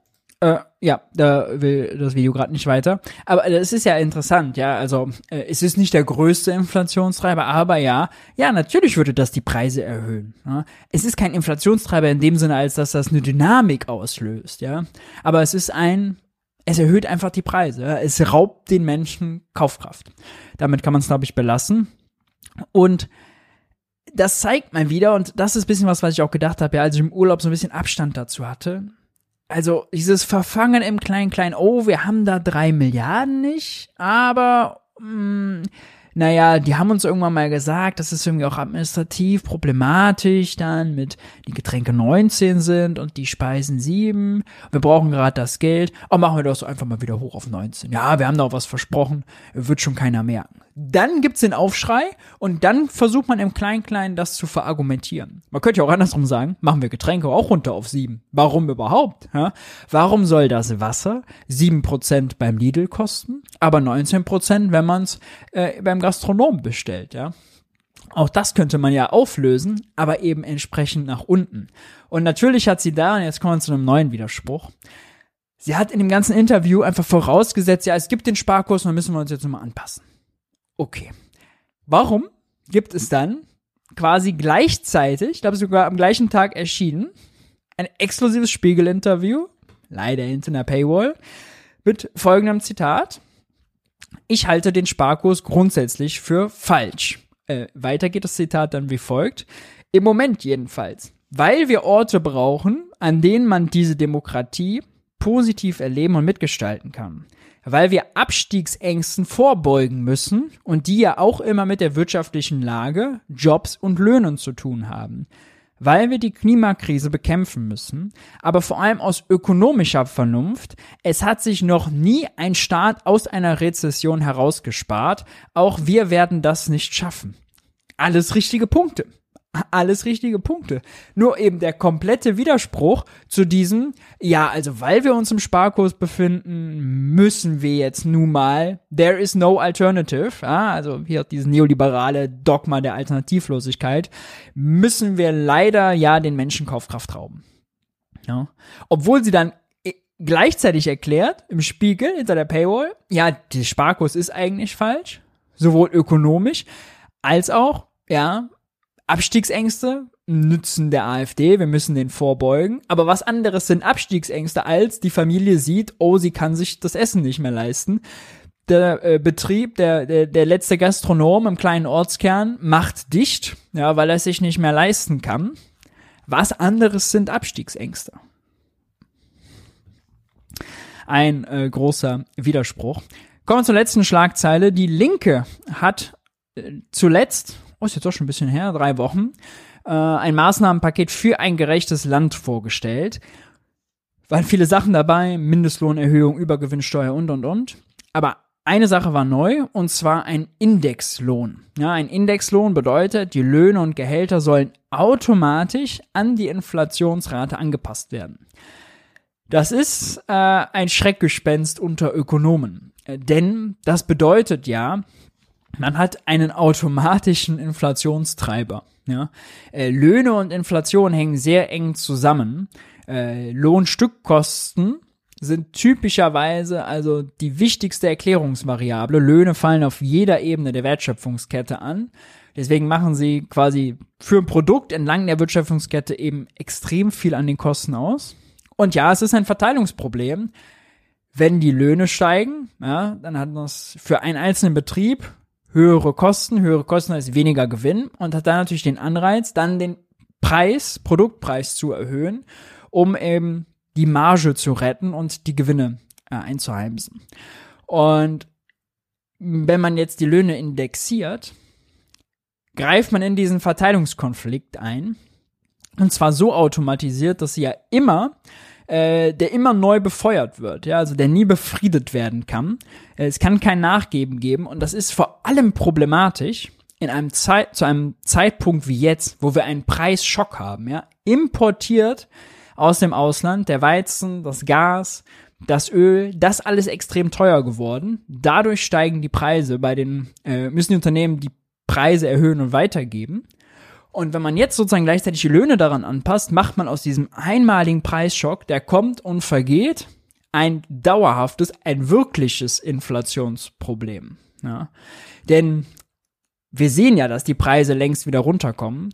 Das heißt, wenn man sich jetzt die durchschnittliche Inflationsrate vom letzten Jahr anguckt, dann ist die ja, oder auch die Hoch Höhepunkte anguckt, dann sind die ja gar nicht relevant, um die Kaufkraft heute zu bestimmen. Ja. Äh, und wenn man immer in, wenn man Indexlöhne macht, dann schafft man es nicht mehr zwischen klassischer Inflation und Angebotsschocks, solchen Preisschocks wie jetzt, zu unterscheiden. Das ist ökonomisch gefährlich. Und viele haben dann gesagt, ja, aber schaut doch mal nach Belgien. Belgien macht das ja schon immer. Ja, Belgien, 1920 oder so, glaube ich. Und Belgien hat ja jetzt nur noch 4% Inflation, also muss ja alles gut sein. Wenn man sich den Fall Belgien mal anguckt, dann haben die jetzt eine Inflationsrate von 4, noch was Prozent. Ähm, die haben aber eine Kerninflationsrate von 8%. Hier ist das andersrum. Hier war die Kerninflation immer niedriger als die Gesamtinflation. In Belgien ist das andersrum. Warum? Weil Energie, erstens seit Belgien waren die nicht so abhängig von russischem Gas wie Deutschland. Da hat also der Energiepreisschock gar nicht so hart reingehauen. Aber äh, da ist sozusagen der Energiepreisschock schon äh, auch schon vorbei, den es da auch gab aber wurde quasi abgelöst jetzt. Ja?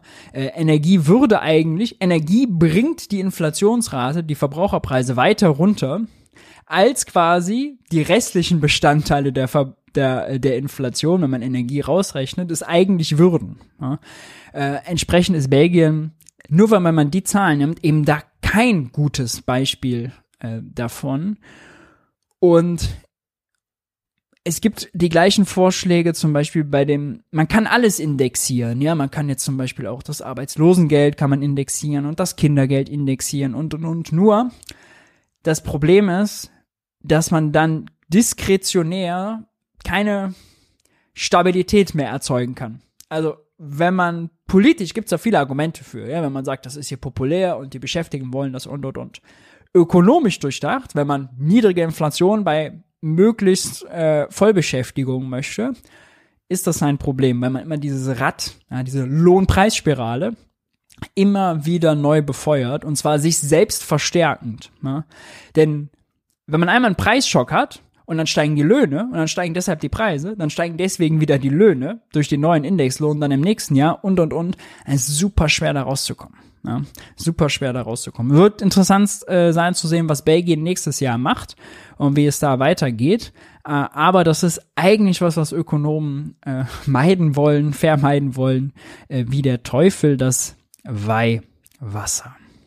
Gut, äh, damit kommen wir von den Schlagzeilen der Woche zu unserer Rubrik Diskussionsbedarf.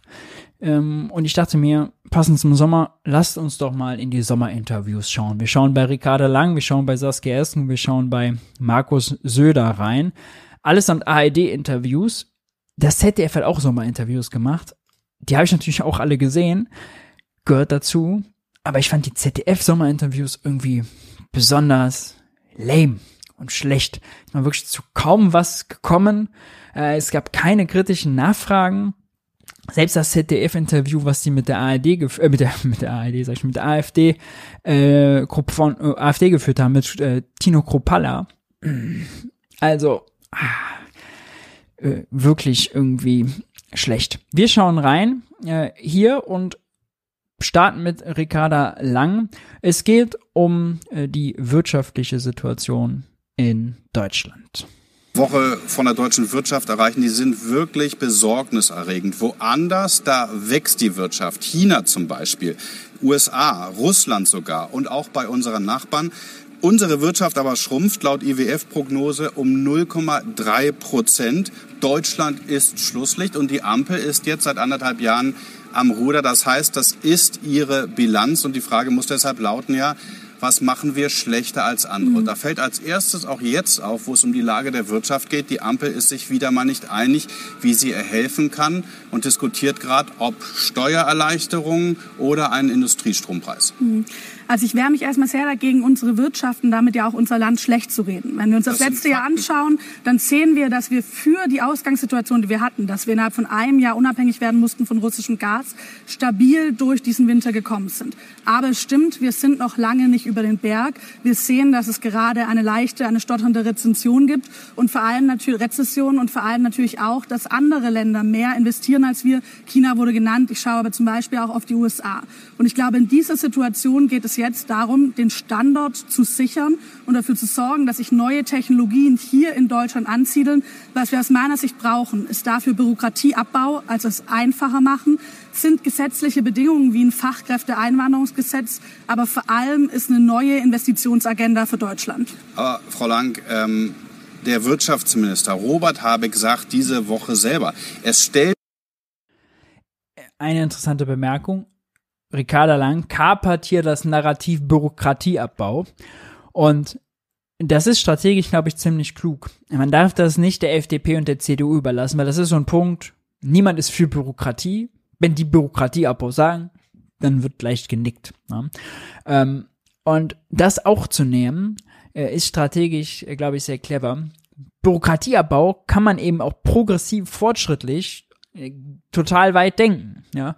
Bürokratieabbau wäre zum Beispiel oder ist zum Beispiel auch das äh, Deutschland-Ticket, ja, die Vereinfachung. Noch mehr Bürokratieabbau wäre kostenfreier, ticketfreier ÖPNV. Ja, dann braucht das viel weniger Bürokratie und Verwaltung. Bürokratieabbau wäre die Abschaffung von regressiven Verbrauchssteuern wie zum Beispiel einer Kaffeesteuer. Eine Milliarde Einnahme mal als Luxusprodukt eingeführt. Mittlerweile trinkt jeder Student viel zu viel Kaffee. So, erfüllt keinen Zweck mehr, erzeugt viel Aufwand. Da beschäftigen sich Beamte mit. Warum? Ja, äh, und so kann man das immer, immer weiter denken. Ähm, und das sollte man nicht der FDP überlassen. Stellt sich die Frage, ob wir in Zukunft noch eine Industrie haben. Da kann man jetzt nicht mit Bürokratieabbau kommen. Industriestrompreis steht ja jetzt in der Diskussion gegen Steuerabsenkung. Wie geht das jetzt weiter? Es ist Sommerpause, die Zeit läuft und den Unternehmen läuft die Zeit davon. Ich finde ehrlich gesagt, mit den Vorschlägen, die Christian Lindner gemacht hat, das sind einige Dinge dabei, auf die wir uns, glaube ich, auch gemeinsam einigen können. Wenn ich zum Beispiel an die Klimaprämie denke, was es einfacher machen soll, Investitionen an dieser Stelle zu tätigen. Wie ich gerade gesagt habe, ich glaube, wir brauchen jetzt eine neue Investitionsagenda für Deutschland. Die muss aus meiner Sicht aus drei Dingen bestehen. Das erste ist im klassischen Sinne Standortsicherung. Also wie verhindern wir, dass jetzt Industrien abwandern und vor allem, dass die Investitionen, die sie tätigen werden. Es wird Wachstum geben in den nächsten Jahren. Die Frage ist nur, ob hier in Deutschland oder in anderen Teilen der der Welt, dass die hier sind. Dafür wollen wir einen Industriestrompreis. Das Zweite sind Investitionen in eine öffentliche Infrastruktur, also Krankenhäuser oder Bahn zum Beispiel, ein Land, das einfach funktioniert. Und das Dritte ist, dass wir schauen müssen, dass die Menschen, die in Wohlstand erarbeitet haben und ihn auch heute erarbeiten, die morgens um sechs als Erste auf der Arbeit sind, dann auch davon profitieren, also mehr Gerechtigkeit, zum Beispiel durch ein Bundestariftreuegesetz. Da gehe ich ganz kurz nochmal ein. Das heißt eigentlich, Sie machen Gerade für Punkt zwei, die Infrastrukturinvestitionen, wären, wieder, wären wir wieder bei dem, was Robert Habeck selbst erklärt hat. Schuldenbremse austricksen, indem man das Eigenkapital an Investitionsinfrastrukturgesellschaften erhöht. Bahn, Autobahn, selbst bei der Autobahn, ja. Also damit könnte man ja auch neun Milliarden investiert der Bund äh, in den Ausbauplanung und so weiter äh, von Straßen. Wenn man das auslagert und gleichzeitig dann über das, eine Eigenkapitalerhöhung bei äh, der Autobahn GmbH des Bundes ähm, entsprechend finanziert, wären das Milliarden, die sonst im normalen Haushalt Geld, Gelder blockieren, andere Ausgaben verdrängen, die man so quasi nach außen schiebt, sie trotzdem tätigt und dann aus dem normalen Bundeshaushalt unter Einhaltung der Schuldenbremse zum Beispiel mehr Geld für was auch immer hat, ja, sozialen Wohnungsbau und und und. Gibt's ja viele. Also Ausgaben, Wünsche sind ja nicht knapp. Und Notwendigkeiten erst recht nicht machen hier gerade einen Kompromissvorschlag, dass Sie sagen, wir sagen nicht entweder oder Industriestrompreis oder das äh, Lindner Paket, sondern wir machen beides. Ich glaube, wir müssen uns das gemeinsam anschauen. Ich glaube, da sind Dinge dabei, die ich sehr sinnvoll finde. Es gibt pauschale Steuersenkungen, wo ich würde, das muss zielgerichteter werden. Am Ende geht es darum, dass wir zielgerichtete Investitionen, eine echte Investitionsagenda machen. Aber ich bin davon überzeugt, das werden wir als Ampel hinbekommen. Wir werden da ein gemeinsames Paket schnüren und wir werden damit der Wirtschaft helfen und damit vor allem auch unser wirtschaftliches Fundament, das Fundament unseres Wohlstands sichern. Frau Lang, ähm, ich will mit Ihnen, denn das äh, gehört dann unmittelbar zusammen über soziale äh, äh, Gerechtigkeit später reden, aber erstmal äh, auch nochmal über die Energiewende, weil ähm, nicht nur die Unternehmen, das sehen wir ja gerade an den Wirtschaftsdaten, daran zweifeln, ob das klappt, sondern auch die Bürger. Um die Ausbauziele, ähm, die Sie haben, zu erreichen, bräuchten wir jedes Jahr 2000 neue Windräder in Deutschland. Wir haben in der ersten Jahreshälfte knapp über 300 geschafft. So wenig. Wird Ihnen da nicht selbst Angst und Bange? Nein, weil ich glaube daran, was dieses Land kann. Ich glaube, es hat im letzten Jahr seine Stärke bewiesen. Sowohl die Wirtschaft, aber auch die Bürgerinnen und Bürger und auch wir als Ampel. Und wir sehen ja, dass es einen Windräder. großen Zuwachs gibt, was die Windräder angeht. Vor allem, dass wir eine große Progno gute Prognose haben für die nächsten Jahre. Auch wenn wir auf Solar schauen, schauen wir, dass es einen wahnsinnigen Aufwind jetzt gerade gibt. Und wir können unsere Ziele schaffen, also bis 2035 100 Prozent erneuerbaren Strom. Wir haben dafür eine riesige Planungsbeschleunigung auf den Weg gebracht, also weniger Bürokratie tatsächlich an dieser Stelle, mehr und schneller planen. Ein Nadelöhr, das wir gerade noch sehen, und da müssen wir jetzt rangehen, was Robert Habeck auch schon tut, sind tatsächlich die Stromtrassen. Also wenn wir erneuerbare Energien im Norden haben, wie sorgen wir dafür, dass die auch im Süden, in Baden-Württemberg oder Bayern genutzt werden können? Aber Frau Lang, das muss man ganz klar mal sagen, das sind Wunschvorstellungen, die Sie beschreiben. Die Fakten sehen anders aus. Ich habe die wir haben die Fakten auch eben im äh, Monitor gesehen, bei Solarüberplan, bei Wind dieses Jahr deutlich Unterplan. Interessant ist aber der Punkt mit den Stromtrassen, ja. Also das wird immer wieder gesagt, dass das eben das Nadelöhr ist. Und Robert Habeck, was er ja will, das hat Ricardo Lang hier gerade auch äh, gemeint, ist ja zum Beispiel äh, Tenet, den großen Übertragungsnetzbetreiber, äh, der vor allem die Verbindung Nord-Süd übernimmt, den wieder zu verstaatlichen, den zu kaufen, wem abzukaufen, dem niederländischen Staat. Man hat das ja damals privatisiert, weil man gesagt, oh, da gibt's Wettbewerb. Es gibt aber nur die eine Trasse, ja, da kann man gar keinen Wettbewerb, also sagt man, ja, regional teilen wir das irgendwie auf. So, und da hat man es verkauft und jetzt macht es nicht der deutsche Staat, sondern der niederländische. Also auch Privatisierung ad absurdum geführt. Warum das nicht zurückabwickeln? Stimmt. Aber nicht nur die Übertragungsnetze, sondern auch die Verteilnetze, also die kleineren, wenn man sozusagen will, sind ein Problem. Und die sind vor allem ein Problem im Norden und im Osten, Nordosten, äh, wo eben viel erneuerbare, insbesondere viel Windenergie kommt. Viel immer auf einen Schlag, das heißt, die Netze müssen auch leistungsfähiger sein. Und äh, diese Verteilnetze auszubauen bedeutet, da braucht man Geld und das kommt bisher nur über die Netzentgelte wieder rein. Ja, also auch da Zuschüsse, Netzentgelte reformieren. Das sind Themen, die Wirtschaftsminister aus den Bundesländern, ja, aus Schleswig-Holstein, aus Mecklenburg-Vorpommern, aus Brandenburg, die klagen ja permanent darüber, ja. Das müsste man angehen. Bundeskanzler Olaf Scholz blockiert das so ein bisschen. Wäre eigentlich ein äh, super Thema für die Grünen, um da Gas zu geben die Zahl der Windkraftanlagen gerade genannt. Und ich nenne noch eine zweite. Baden-Württemberg, das ist das einzige Land, was von einem grünen Ministerpräsidenten regiert wird, hat gerade mal elf neue Windkraftanlagen in diesem Jahr zugebaut. Ist das das Vorbild, das sich die Grünen-Chefin für Deutschland vorstellt? Ich glaube, wir wissen, dass es auch in Baden-Württemberg besser werden muss, was es gerade auch wird. Wir hatten in der Vergangenheit oft eine Situation, wo Landesregierung und Bundesregierung gegeneinander gearbeitet haben. Jetzt stehen wir an einem Strang, gehen das gemeinsam an. Aber natürlich, jedes Bundesland wird da am Ende besser werden müssen. Deshalb haben wir auch gesagt, jedes Bundesland muss zwei Prozent der Fläche ausweisen, sodass wir wirklich auch sicherstellen, dass bundesweit dazugebaut wird bei den erneuerbaren Energien im Süden, im Norden, überall. Aber wie gesagt, am Ende müssen wir auch schauen, dass die Stromtrassen ausgebaut werden Übrigens, dass der Wasserstoffhochlauf jetzt gelingt, dass wir die erneuerbaren Energien ausbauen und dann auch speichern können. Das ist ein Mammutprojekt. Ein Energiesystem zu schaffen, das am Ende auch noch für unsere Enkel tauglich ist, das ist eine riesige Aufgabe. Und ich glaube, das erklärt vielleicht auch ein bisschen die Schwierigkeiten, die wir in den letzten Monaten hatten in der Ampel. Wir sind jetzt nicht mehr im Modus der Krisenbewältigung, sondern jetzt geht es wirklich darum, das Land grundlegend zu modernisieren. Diese Enkeltauglichkeit als Argument kennt man sonst nur bei der Schuldendebatte. Ja, dann sagen dann die FDP, da sagt dann Christian Lindner, ah nee, Staatsfinanzen ne, belastet die künftigen Generationen, wenn wir so viele Schulden haben. Das wollen wir enkeltauglich haben. Aber ein Energiesystem für die Enkelkinder, das ist natürlich auch nochmal ein starkes Framing, ja, wenn man quasi das, die gleichen Emotionen anspricht, nur eben die Schlussfolgerung daraus ist, ja, da muss man jetzt viel investieren. Da muss man jetzt massiv investieren. Und da muss man vielleicht auch an der Schuldenbremse vorbei investieren. Wir sind nicht im Modus der Krisenbewältigung, sondern wir sind in einer handfesten Krise. Und ich kann verstehen, dass Sie den grünen Ministerpräsidenten jetzt nicht hier im ARD-Sommerinterview kritisieren äh, sollen. Aber die Zahl bleibt. Und sogar der Bundespräsident, Frau Lang. Und das ist extrem ungewöhnlich für einen Bundespräsidenten, der nicht einfach leichtfertig Dinge sagt, hat sich sehr, sehr besorgt in diesem ja, Steinmeier, der Architekt von äh, der Agenda 2010, der äh, sorgt sich um also äh, die Überforderung der Gesellschaft. Das ist natürlich immer, äh, das können wir uns sparen, das müssen wir uns nicht äh, anhören.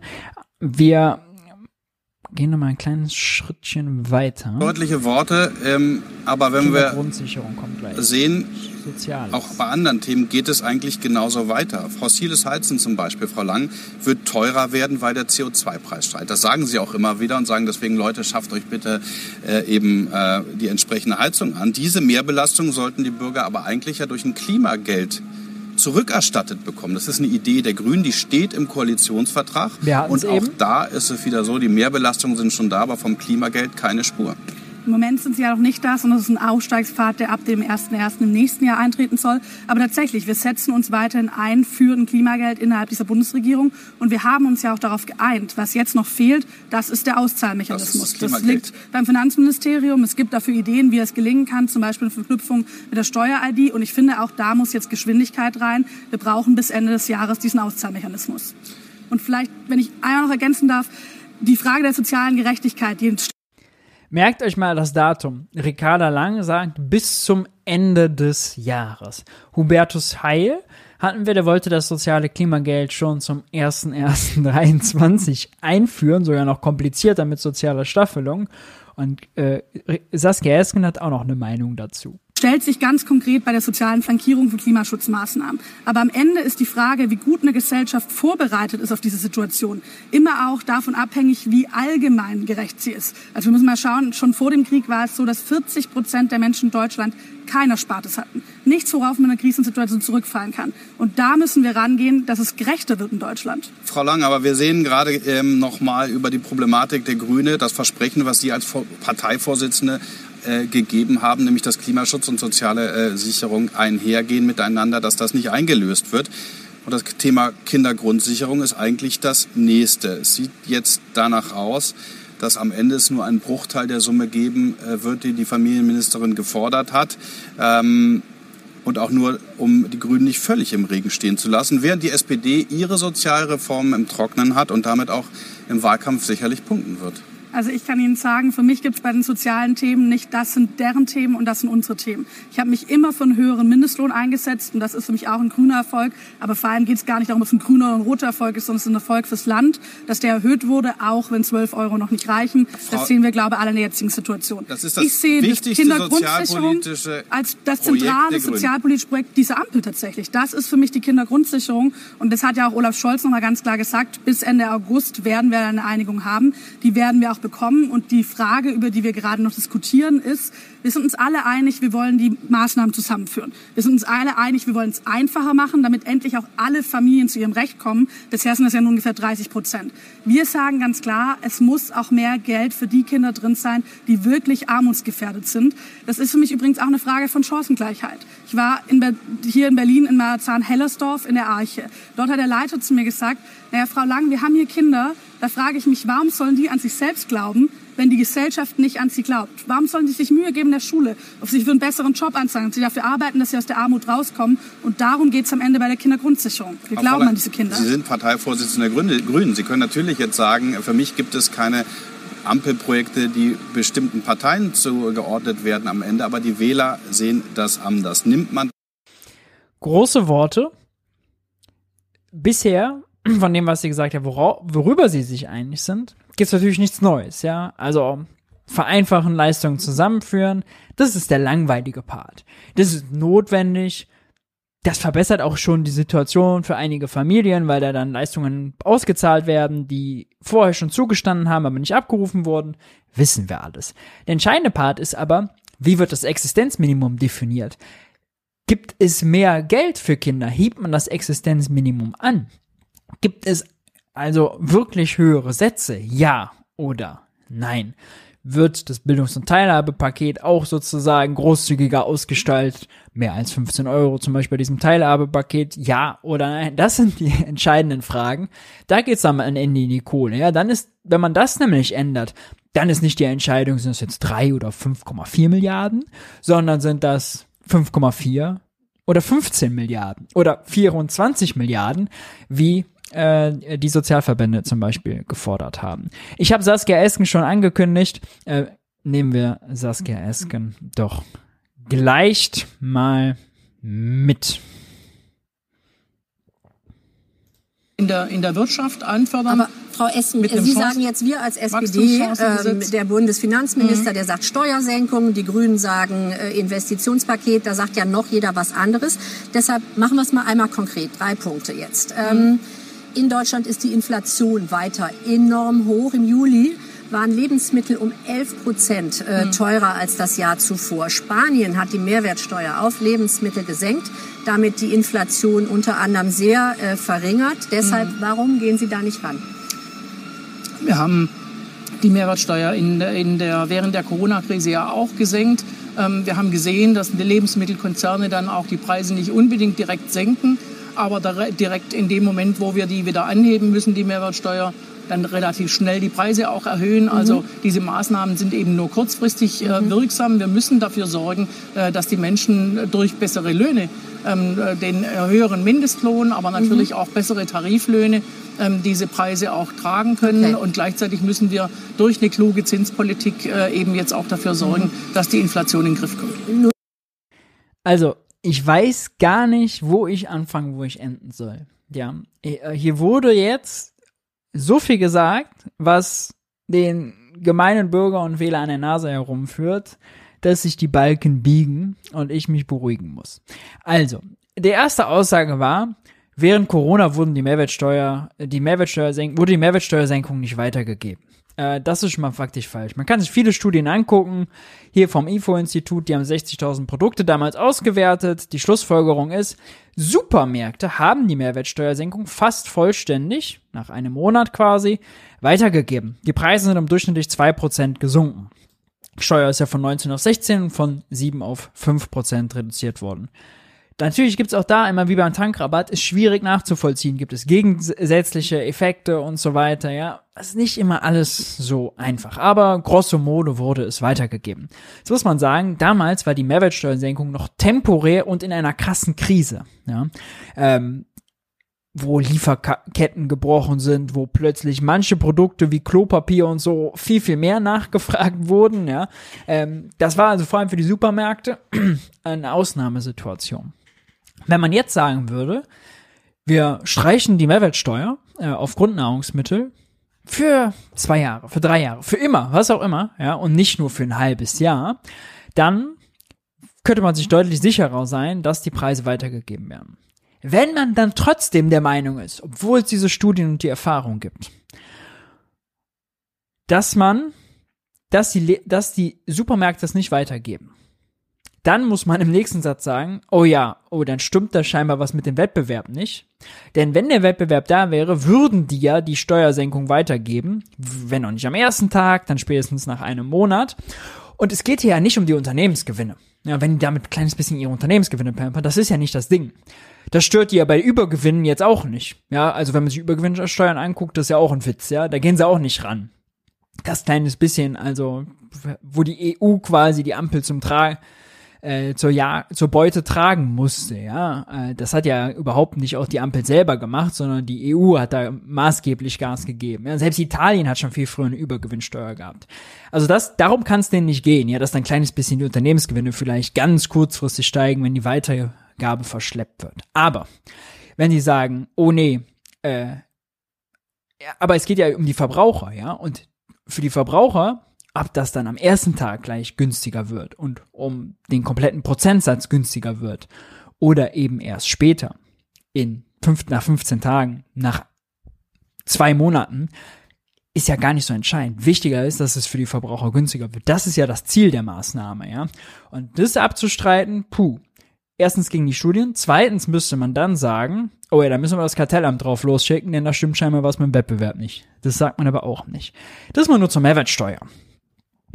Und übrigens wäre es auch schräg, Saskia Esken ist zum Beispiel für die Verlängerung äh, der Mehrwertsteuersenkung in der Gastro. Wie kann man für die Mehrwertsteuersenkung in der Gastro sein, aber gegen die Mehrwertsteuersenkung bei den Grundnahrungsmitteln im Supermarkt. Auch das schon wieder ein krasser Widerspruch. Ne?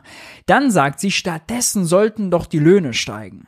So gleichzeitig ist die SPD aber außer dieser einen Ausnahme, wo man jetzt den Mindestlohn von 10,45 auf 12 Euro mit einem politischen Gesetz erhöht hat, ist die SPD der Annahme, nee, Mindestlohnerhöhung, das macht mal schön die Kommission. Ja, die besetzt ist aus Arbeitgebern und Arbeitnehmern paritätisch. Und da haben wir ja jetzt gesehen, da gibt es eine Vermittlerin, die ganz klar pro Arbeitgeber ist, die jetzt dafür sorgt, dass der Mindestlohn nur von 12 Euro auf 12,41 Euro steigt. Na? 3 Prozent, während man viel, viel mehr Inflation hat. Realer Kaufkraftverlust. Da mischt sich die SPD nicht ein und sagt, oh, das geht aber nicht, da müssen wir jetzt politisch intervenieren, damit die Mindestlöhne steigen. Nein, da sagt die SPD, sagt Olaf Scholz, oh nee, da halten wir uns schön raus. Ja. Es war übrigens eine SPD-Arbeitsministerin, Andrea Nahles, die damals festgelegt hat, nee, Mindestlohn nicht politisieren, das soll mal schön die Kommission machen. Wie kann man dann sagen, nee, wir entlasten die Leute nicht bei den Lebensmitteln, sondern wir wollen, dass die Löhne steigen, insbesondere, sie erwähnt es sogar, die Mindestlöhne, aber ja, aus dem Mindestlohn, da halten wir uns politisch schon raus. Haben wir jetzt einmal korrigiert, aber jetzt soll es bitte die Kommission machen. Ja. Leute, bezahlt mal mehr. Äh, ich sag, ich will was, wo ich aber de facto am Ende gar nichts machen kann. Das ist quasi das übersetzt.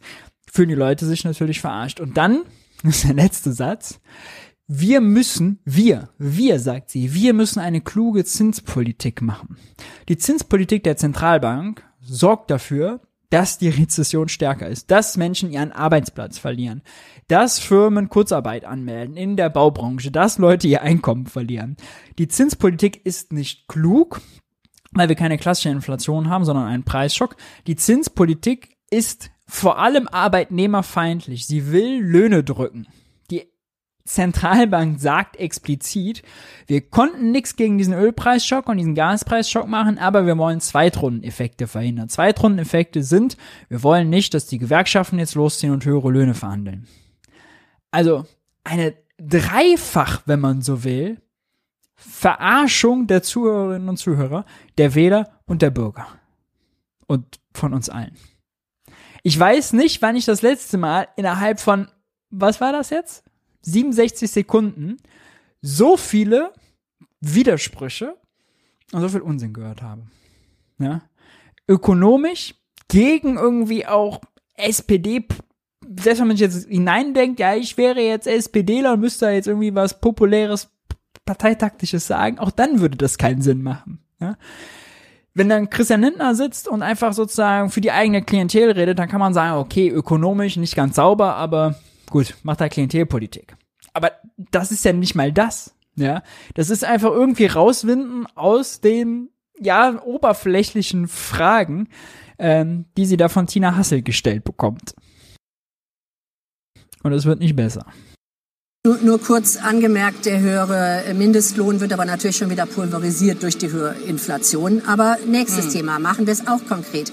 Deutschland hat ein Problem mit teurer Energie. Warum traut sich Ihre Regierung, die Ampelregierung, nicht an einen Industriestrompreis ran, wie zum Beispiel Frankreich. Den will der Kanzler nicht. Also wir haben ganz klar vorgelegt, wir brauchen, ich habe es gesagt, eine aktive Wirtschaftspolitik. Wir müssen in Infrastruktur investieren und wir müssen für die Industrie und übrigens auch für den Mittelstand, der eben auch von, äh, von Energiepreisen abhängig ist, einen Brückenstrompreis ermöglichen, damit wir eben hin zu den erneuerbaren Energien, wenn die in hinreichender Zahl vorhanden sind, ähm, äh, dann auch ähm, die, die Wirtschaft entsprechend stützen können. Okay, also die den fordern Sie, die den fordern Sie den, den Brückenstrompreis, ja. Industriestrompreis, ja. müssen Sie den Kanzler noch äh, überzeugen. Das ist jetzt hier gegen Olaf Scholz, den Kanzler überzeugen und ganz klar Robert Habeck Linie.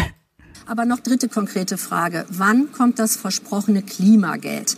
Auf das drängen Sie, aber das kommt ja noch nicht. Ähm, und da geht es schließlich um sozialen Ausgleich von 13 Milliarden pro Jahr. Das sind im Moment die Zahlen zum Beispiel. Ja, das haben wir uns gemeinsam vorgenommen, steht auch im Koalitionsvertrag. Der Bundesfinanzminister hat ja jetzt angekündigt, dass er zum 01.01.2025 ähm, die, äh, die ähm, sozusagen infrastrukturellen Voraus Voraussetzungen geschaffen haben will. Derzeit fehlen uns die notwendigen Informationen und Register. Also so spät. Um direkt an die Bevölkerung, ähm, eben auch an jeden Einzelnen, mhm. äh, diese Pro-Kopf-Prämie, die ja gedacht ist, äh, mhm. auszuzahlen. Also nächstes Jahr wird es nichts mit dem Klimageld. Das wird jetzt bis zum 01.01.24 nicht möglich sein. Gut, Klima ist ein gutes Also, äh, so viel zu den Terminen beim Klimageld. Ja. Ähm, ich bezweifle, dass das diese Legislatur noch kommt. Ich bezweifle das. Ich kann, mir, fehl, mir fehlt einfach das Vorstellungsvermögen. Kommen wir von Saskia Esken zu Markus Söder. Auch Markus Söder hat sich zu Wirtschaftsfragen äh, geäußert. Da ging es auch ganz viel in dem Interview sonst um Zusammenarbeit oder Zukunft CDU, kann er selber sich Kanzlerkandidat vorstellen, was ist mit Friedrich Merz, Umgang mit der AfD und so. Und dann ging es aber um äh, Wirtschaft. Und bei Söder, der ist natürlich komplett im Wahlkampfmodus, Söder fordert zum Beispiel die Mehrwertsteuersenkung auf Grundnahrungsmittel, die Saskia Esken ablehnt. Auch schräge Zeiten, oder? Also, und bei der SPD muss man immer noch mal dazu sagen, wenn man sich alte SPD-Grundsatzprogramme und so weiter anguckt, da war völlig klar, die Linie ist, indirekte Steuern, Verbrauchssteuern, die also auf jedes Produkt umgelegt werden, die die, die Einkäufe im Alltag teurer machen, Wasser, Brot, Klopapier, was auch immer, ja, all diese Verbrauchssteuern, wie die Mehrwertsteuer eine ist, die lehnt man ab, weil die sind regressiv, die sind armenfeindlich besser progressive Einkommens- und Vermögenssteuern. Ja, die sind viel fairer. Davon ist nicht mehr viel über. Die SPD war es ja, die Mehrwertsteuersätze auch erhöht hat, von 16 auf 19 Prozent, äh, und jetzt gegen die Senkung bei den Grundnahrungsmitteln ist.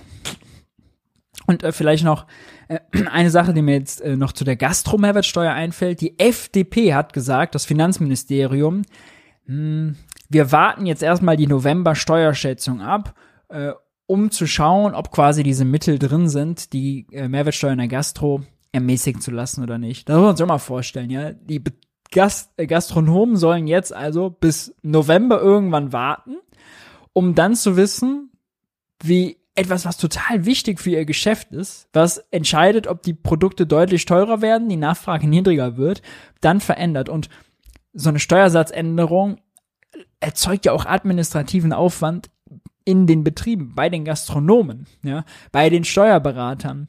Das sollte man schon frühzeitig kommunizieren. Da jetzt einfach zu sagen, wir warten auf die Steuerschätzung im November, auch schon wieder so lebensfremd.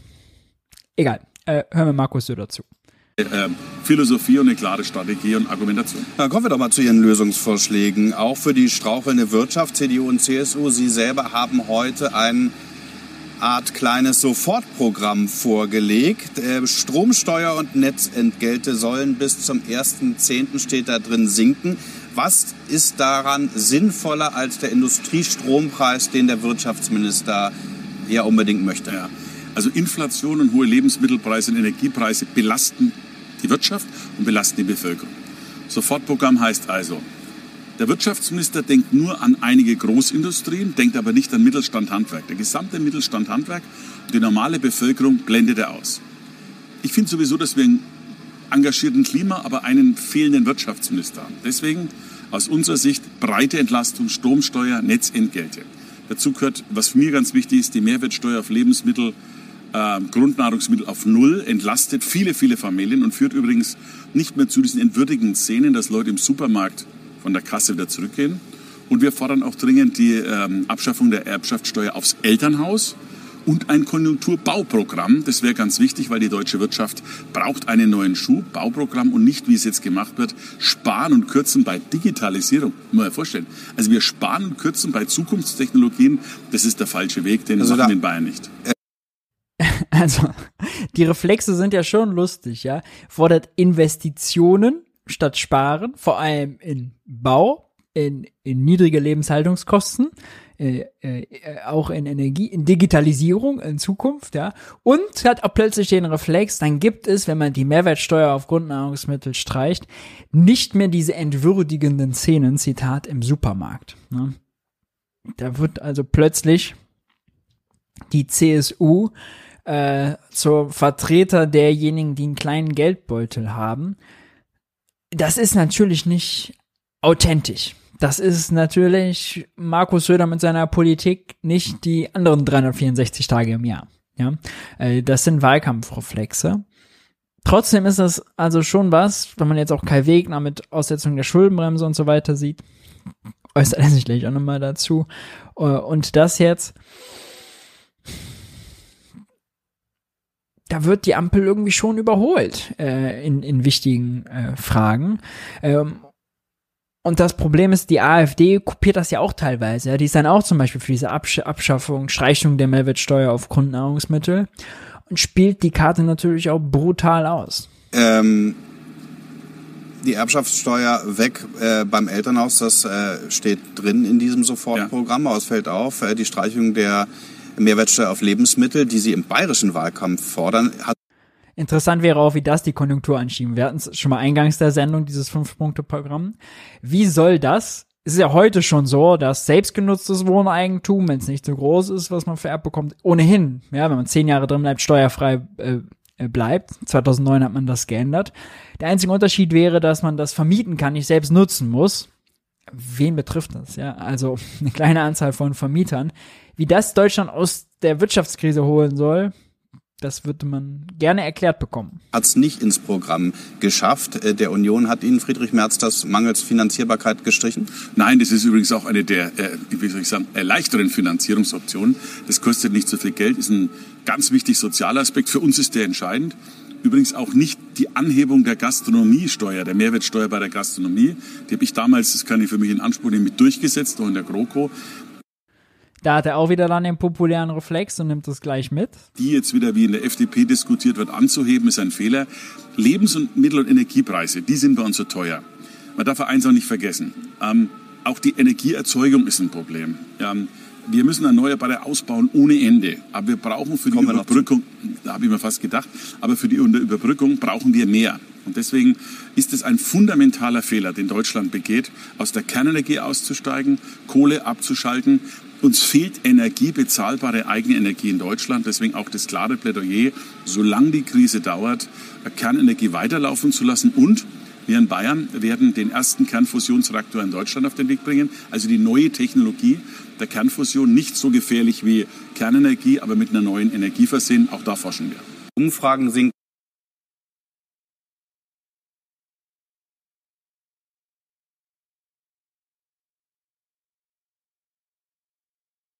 brauchen wir mehr. Und deswegen ist es ein fundamentaler Fehler, den Deutschland Energie dauert uns Reaktor in Deutschland auf den Weg, aber mit einem Rahmen steht, ist die Streichung oder Aussetzung der Schuldenbremse, um der Wirtschaft zu helfen. Das hat äh, CDU-Landeschef Kai Wegner aber diese Woche gefordert. Wie stehen Sie dazu?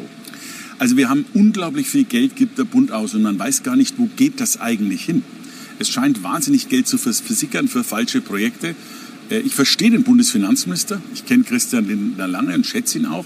Man merkt nur, dass die FDP mehr oder weniger hilflos in dieser Ampel agiert. Der inhaltliche Treiber sind die Grünen. Olaf Scholz moderiert es. Äh, und Christian Lindner will die Schuldenbremse einhalten und jetzt wird mit allen möglichen ähm, Haushaltstricks das irgendwie hingebogen. Ähm, ich bin dafür, dass wir sie behalten. Wir in Bayern können das auch. Wir schaffen es trotz jetzt. Wir werden im September nochmal auch ein Bauprogramm, ein eigenes auflegen für die Bauwirtschaft, für die Kommunen. Ähm, ich glaube, dass in Deutschland einfach nochmal ein Blick zurück ist, für was man die letzten zwei Jahre Geld installiert hat. Und ich glaube, da ist auch nicht alles Geld ausgegeben, dann da nochmal was zu machen, anstatt bei Technik also nein. zu kürzen. Nein. Also ich würde wetten, Markus Söder würde sich weniger um die Schuldenbremse kehren, als äh, darum, diese Projekte da äh, durchzusetzen. Auch natürlich als Streichung der Mehrwertsteuer auf Grundnahrungsmittel kostet 12 Milliarden. Ja, das ist also ein Sümmchen mit Schuldenbremse eher schwierig. Gerade eben hatte ich mich aus Versehen noch äh, gestummt, was ich da noch gesagt habe, ist leider untergegangen, ist, dass das mit der, dieser Forderung Atomkraftwerke länger laufen lassen und so, ne, das kommt natürlich auch immer. Den Stiefel spielt er immer noch mal mit. Äh, das Interessante ist ja gerade, dass weil Sonne und Wind so gut funktionieren, wir auch wenig Braunkohle brauchen. Das haben wir am Anfang im Zeitenergiemonitor äh, gesehen. Ja, der Anteil wird dann entsprechend klein, wenn viel Sonne und viel Wind da ist. Das ist gut. Strompreise sind bisher nicht gestiegen, anders als uns ja immer wieder verkauft wurde. Seht her, wenn wir Atomkraft aussteigen, endgültig und abschalten und rückbauen, dann, dann wird es teurer. Ja, ist nicht passiert. Ja, soweit äh, würde ich sagen, der Kurzdurchlauf durch die Sommerinterviews.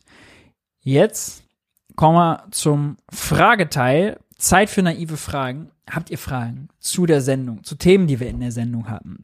Allgemein Wirtschaft, Ökonomie, Finanzen, was auch immer. haut die Fragen gerne jetzt in den Chat. Zwischendurch habe ich schon mal gesehen, dass Leute Fragen gestellt haben. Stellt die gerne nochmal, weil den Chat hoch, hoch zu scrollen, das ähm, schaffe ich dann nicht. Haut die gerne jetzt in den Chat. Ansonsten möchte ich euch gerne nochmal darauf hinweisen. Jung und naiv, gerade kleines bisschen Sommerpause, Wirtschaftsbriefing äh, jetzt zurück aus der Sommerpause. All diese Formate gibt es nur dank eurer Unterstützung. Wenn ihr das wertschätzt, wenn ihr Jung und Naiv unterstützen wollt, dann findet ihr jetzt eingeblendet, wie das geht oder sonst unten in der Videobeschreibung. Bei finanzieller Unterstützung ab 20 Euro landet ihr im Abspann und werden dort namentlich verewigt. Gut, machen wir den Markus Söder hier mal zu. Zack, zack. Nun zu euren Fragen. Äh. Es, manchmal kommen auch so Nerd-Fragen da rein, äh, die ich dann erstmal erklären äh, müsste. Mm. Also. Nehmen wir doch mal das hier. Äh, der Linnemann sagte, Carsten Linnemann, jetzt Generalsekretär der CDU, dass der Staat von 10 Euro lediglich 1 Euro an Investitionen beträgt. Die restlichen 9 Euro werden von der Privatwirtschaft geleistet. Stimmt diese Zahl und was entgegnest du? Äh, ja, das stimmt. Äh, weil natürlich, also Privatunternehmen viel, viel mehr investieren. Nur aus der Zahl lässt sich ja nicht ableiten, äh, welche Investitionen jetzt, äh, wie, wie man sozusagen zu mehr Investitionen kommt. Denn diese 10% staatlichen Investitionen sind ganz andere Investitionen als die Firmeninvestitionen, ja. Ähm, vor allem, wenn es jetzt Investitionen sind in neue Infrastruktur, ja, in sagen wir mal, Bahnverbindungen, in Schienenverbindungen, in Stromtrassen, ja, das sind dann in äh, sagen wir mal, Ausbau von Glasfaser und und und, dann sind das alles Investitionen, die dann erst private wirtschaftliche Aktivität erst ermöglichen, ja. Ähm, oder wenn der Staat eben Grundlagenforschung finanziert und da investiert, dann ist das Forschung, die nachher die Privaten nutzen. Also die staatlichen und die privaten sind andere, anders geartet. Die staatlichen braucht es auch, um die privaten anzuschieben und zu mobilisieren. Ähm, meistens ist es so, die staatlichen gehen voran, die privaten hängen sich dran. Ja, und dann, wenn es sich sozusagen die Möglichkeit gibt, wenn dann irgendwas erforscht ist, irgendwo Infrastruktur gebaut ist oder so, sich da dran zu hängen, ja, und da dann Markt zu schaffen, diesen Markt dann also zu nutzen, auszuspielen, da sind die Privaten dann sehr gut. Aber ansonsten sind sie ja risikoscheu, ja, ähm, weil eben die auch viel schwieriger nur Verluste ertragen können, weil sie viel schneller Rendite zurückbrauchen. Das sieht man zum Beispiel bei der Grundlagenforschung. An neuen Antibiotikums, äh, Antibiotika zum Beispiel zu forschen, das ist für Private extrem unattraktiv, weil das ist super aufwendig, ja, es ist extrem äh, teuer und äh, die Frage, ob es da was zurückgibt, ja, das ist eher, puh, da forscht man lieber eben an der neuen Diabetespille, weil dann ist sozusagen die Renditeerwartungen äh, sind da, äh, wenn man halt einem Leben lang eine Pille verschreiben kann, ja viel größer und das der Business Case ist viel rentabler und viel sicherer äh, als so eine Grundlagenforschung. Äh, die Zahl ist ja okay, ja, äh, damit kann man ja arbeiten, nur das ist eben kein Argument gegen staatliche Investitionen. Ich glaube, das ist dann hier der äh, entscheidende äh, Punkt.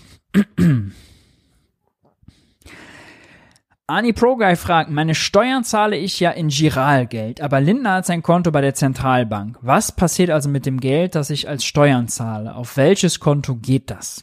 Ja, also man muss sich unser Geldsystem so vorstellen. Wir als Private haben Geld bei Geschäftsbanken, Sparkasse, GLS, ING DIBA und so weiter. Das nennt sich, die Guthaben, die wir da haben, nennt sich Giralgeld. Ist eine eigene Excel-Tabelle. Jede Bank hat ein eigenes Tabellenblatt und wenn man da einen Kredit aufnimmt, ja, dann schreibt die Sparkasse da rein in die Zelle für Maurice plus 4000, ja, wenn ich 4000 Euro Kredit aufgenommen habe. So, das ist dann Geld, das gibt's dann jetzt plötzlich aus dem Nichts. Die Banken wiederum haben ein Konto bei der Zentralbank, ebenso wie der Finanzminister. Das ist nochmal eine andere Excel-Tabelle, eine eigene. Wenn man Steuern zahlt, äh, wenn ich jetzt sozusagen 4000 Euro Steuern zahlen würde, würde die Bank minus 4000 bei mir in die Excel-Tabelle eintippen. Ich hätte die dann nicht mehr, wäre gelöscht, weg. Ja. Ähm, meine Forderung an die Bank, nämlich dieses Guthaben da zu haben, wäre weg. Und gleichzeitig ähm, würde die äh, Bank dann eben die äh, 4000 Euro an Zentralbankgeld in der äh, anderen Excel-Tabelle an den Staat überweisen. Die Zentralbank würde also bei dem, meiner Geschäftsbank, bei der Sparkasse, minus 4000 eintippen und beim Finanzministerium plus 4000. Und bupp, so ist die Überweisung dann fertig. Ja.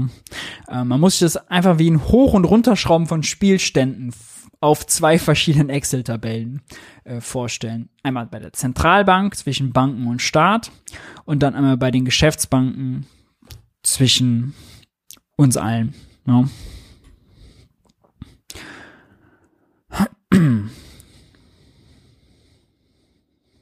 Was sind gute Primärquellen dafür, dass die Bilanz bei Geld Wertschöpfung größer wird, gibt es da etwas von Geschäftsbanken. Es gibt einen empirischen Test bei der, ich glaube, Raiffeisenbank Wildenbank ähm, von 2014 von äh, Richard Werner. Aber ähm, ansonsten kann man das auch von der Bundesbank nehmen. Ja, äh, 2017 April Monatsbericht zum Prozess äh, der Geldschöpfung bei Banken, Nichtbanken und Finanzintermediären oder so heißt das, glaube ich. Ähm, da kann man es gut nachlesen. Ansonsten Bank of England zum Beispiel, die hat auch dazu was. Äh, findet man eigentlich relativ schnell. Können durch mehr Staatsanleihen Inflation entstehen, da mehr Geld an die Banken geht? Ähm, nee, der Verkauf von Staatsanleihen sorgt erstmal nur dafür, dass die Banken haben dann die Staatsanleihe statt Guthaben bei der Zentralbank oder das Guthaben bei der Zentralbank hat dann der Finanzminister. Wenn der das Geld dann ausgibt, was er sich so besorgt hat, dann kann Inflation entstehen, ja. Äh, wenn die Nachfrage überhitzt, wenn er Straßen bauen will, obwohl es keine Handwerker mehr gibt und die Handwerker dann die Preise erhöhen, das kann alles Inflation erzeugen. Aber der reine Verkauf von Staatsanleihen erstmal nicht.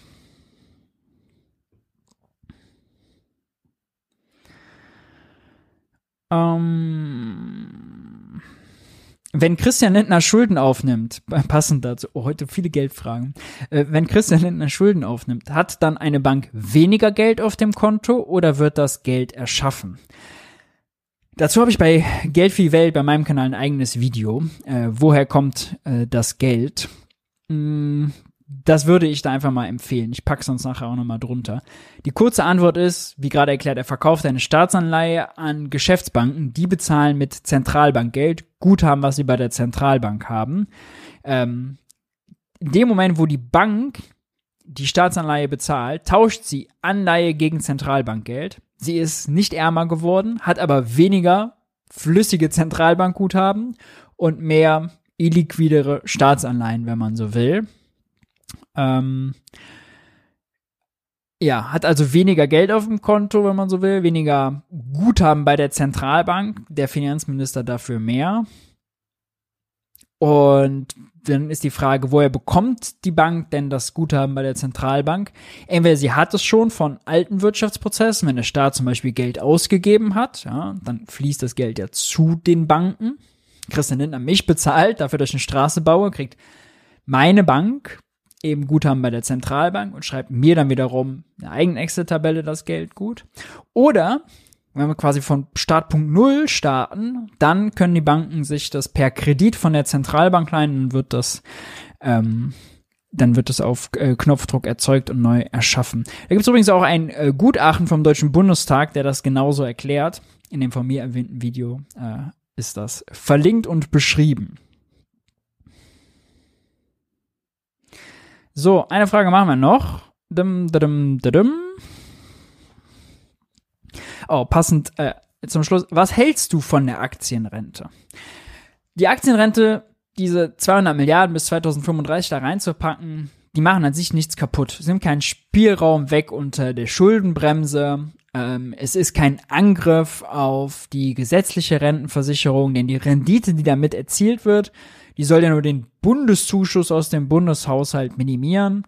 Was bedeutet Aktien, wenn der Staat Aktien besitzt? Nun, dann bedeutet das eigentlich am Ende, er ist bei Unternehmen beteiligt und wird an deren Gewinnen beteiligt. Also die Gewinne, die er bei Amazon, Ikea und Apple äh, nicht besteuert, weil die eben die äh, Steuer umgehen, die besorgt er sich dann als Teilhaber über äh, die Beteiligung und kriegt die dann ausgeschüttet. Ja, das ist so ein bisschen das Grundprinzip. Wenn man das mal gesamtwirtschaftlich denkt, ganz groß, können alle Staaten der Welt mit einer Aktienrente ihre Rentenprobleme lösen? Natürlich nicht, ja. Denn es gibt ja nur so viele Firmen und die können sich nur alle, es gibt ja dadurch nicht mehr Unternehmensgewinne, ja. Äh, könnten die Unternehmensgewinne auch anders bekommen, na klar, die könnten die auch besteuern, ja, äh, wären dann eben nur die heimischen und nicht die ausländischen. Das ist eigentlich das, was passiert. Ja, man sorgt, besorgt sich ausländische Unternehmensgewinne. Die grundsätzliche Rentenfrage, das Rentenproblem löst die Aktienrente allerdings nicht. Ja, in dem heutigen System, wir haben einen Topf, da wird eingezahlt und äh, ausgezahlt, die äh, heutigen Beschäftigten zahlen ein und die heutigen Rentner bekommen es ausgezahlt, das Umlagesystem. Das wird ja so beibehalten. Und äh, das echte Rentenproblem ist übrigens auch kein Geldproblem. Geld können wir auf Knopfdruck erzeugen, sondern kann das Geld auch was kaufen. Haben wir, wenn wir weniger Erwerbstätige weniger Beschäftigte und mehr Rentner haben, die versorgt werden müssen, genug Güter und Dienstleistungen, um unseren Lebensstandard aufrechtzuerhalten. Und dafür müssen wir produktiv sein, müssen wir eine moderne äh, Wirtschaft haben, müssen wir innovativ sein und wir müssen eine Vollbeschäftigung am besten haben, damit jede Hand, die es gibt, auch quasi einer sinnvollen Beschäftigung und Betätigung nachgeht, um genug Gü Güter und Dienstleistungen für eine große Gesellschaft zu produzieren, wo es viele Alte gibt, die nicht mehr arbeiten, die versorgt werden müssen. Das ist die Kunst. Die Geldfrage ist dann gar nicht äh, so entscheidend. Kritisch ist bei der Aktienrente dieses, dieser Finanzialisierungsaspekt. Ich hatte es eben erklärt mit dem Kenfo, dass der dann in Private Equity geht, dass der in Infrastruktur geht, dass der in Immobilien geht und es dann einen Interessenskonflikt gibt beim Staat. Bezahlbare Mieten und möglichst viel Rendite für den Kenfo. Ähm, auf Daseinsvorsorge getrimmte Infrastruktur und auf Rendite getrimmte öffentliche Infrastruktur. Ja? Äh, Pflegeheime, die eben sich um die Grund, das Grundbedürfnis des Menschen gepflegt zu werden im Alter, gut über die Runden zu kommen, kümmern und Pflegeheime als Renditemotor. Das sind die Widersprüche, die es gibt, die groß sind. Ansonsten machen diese 200 Milliarden weder lösen die auch das Geldproblem, noch machen die viel kaputt. Die durchschnittliche Rendite beim MSCI World ist irgendwie 8% über lange Zeiträume, also diese Angst, und da sind Krisen schon mit eingerechnet, also diese Angst, das Geld wird an der Börse verzockt und ist dann weg, das stimmt nicht, ja, also es ist zumindest sehr unrealistisch. Und wenn also äh, wir so eine Krise haben, dass plötzlich diese ganzen Aktienrendite-Investments nicht mehr wert sind, dann ist das das kleinste Problem. Denn dann haben wir eine krasse Wirtschaftskrise, nicht so ein Pillepalle, wie wir jetzt haben. Mit, dann haben wir Massenarbeitslosigkeit und dann sind die paar Milliarden, die irgendwie an der Börse dann verschollen sind, noch das kleinste Problem. Ja, vielleicht soweit meine Einschätzung zur Aktienrente. Das war's. Zwei Stunden sind fast voll. Das ist doch ein guter Zeitpunkt, um zu sagen, danke, dass ihr dabei wart. Wenn es euch gefallen hat, lasst gern ein Like da. Ähm, ich freue mich, wenn ihr nächsten Montag wieder einschaltet. Wie immer, montags abends 20 Uhr sind wir live. Danke an alle, die heute live dabei waren und die, die später einschalten. Wer Jung und Naiv im letzten Monat unterstützt hat und damit das Format erst möglich gemacht hat, das seht ihr jetzt gleich im Abspann. Ich bin raus. Macht's gut. Bis dahin. Ciao, ciao.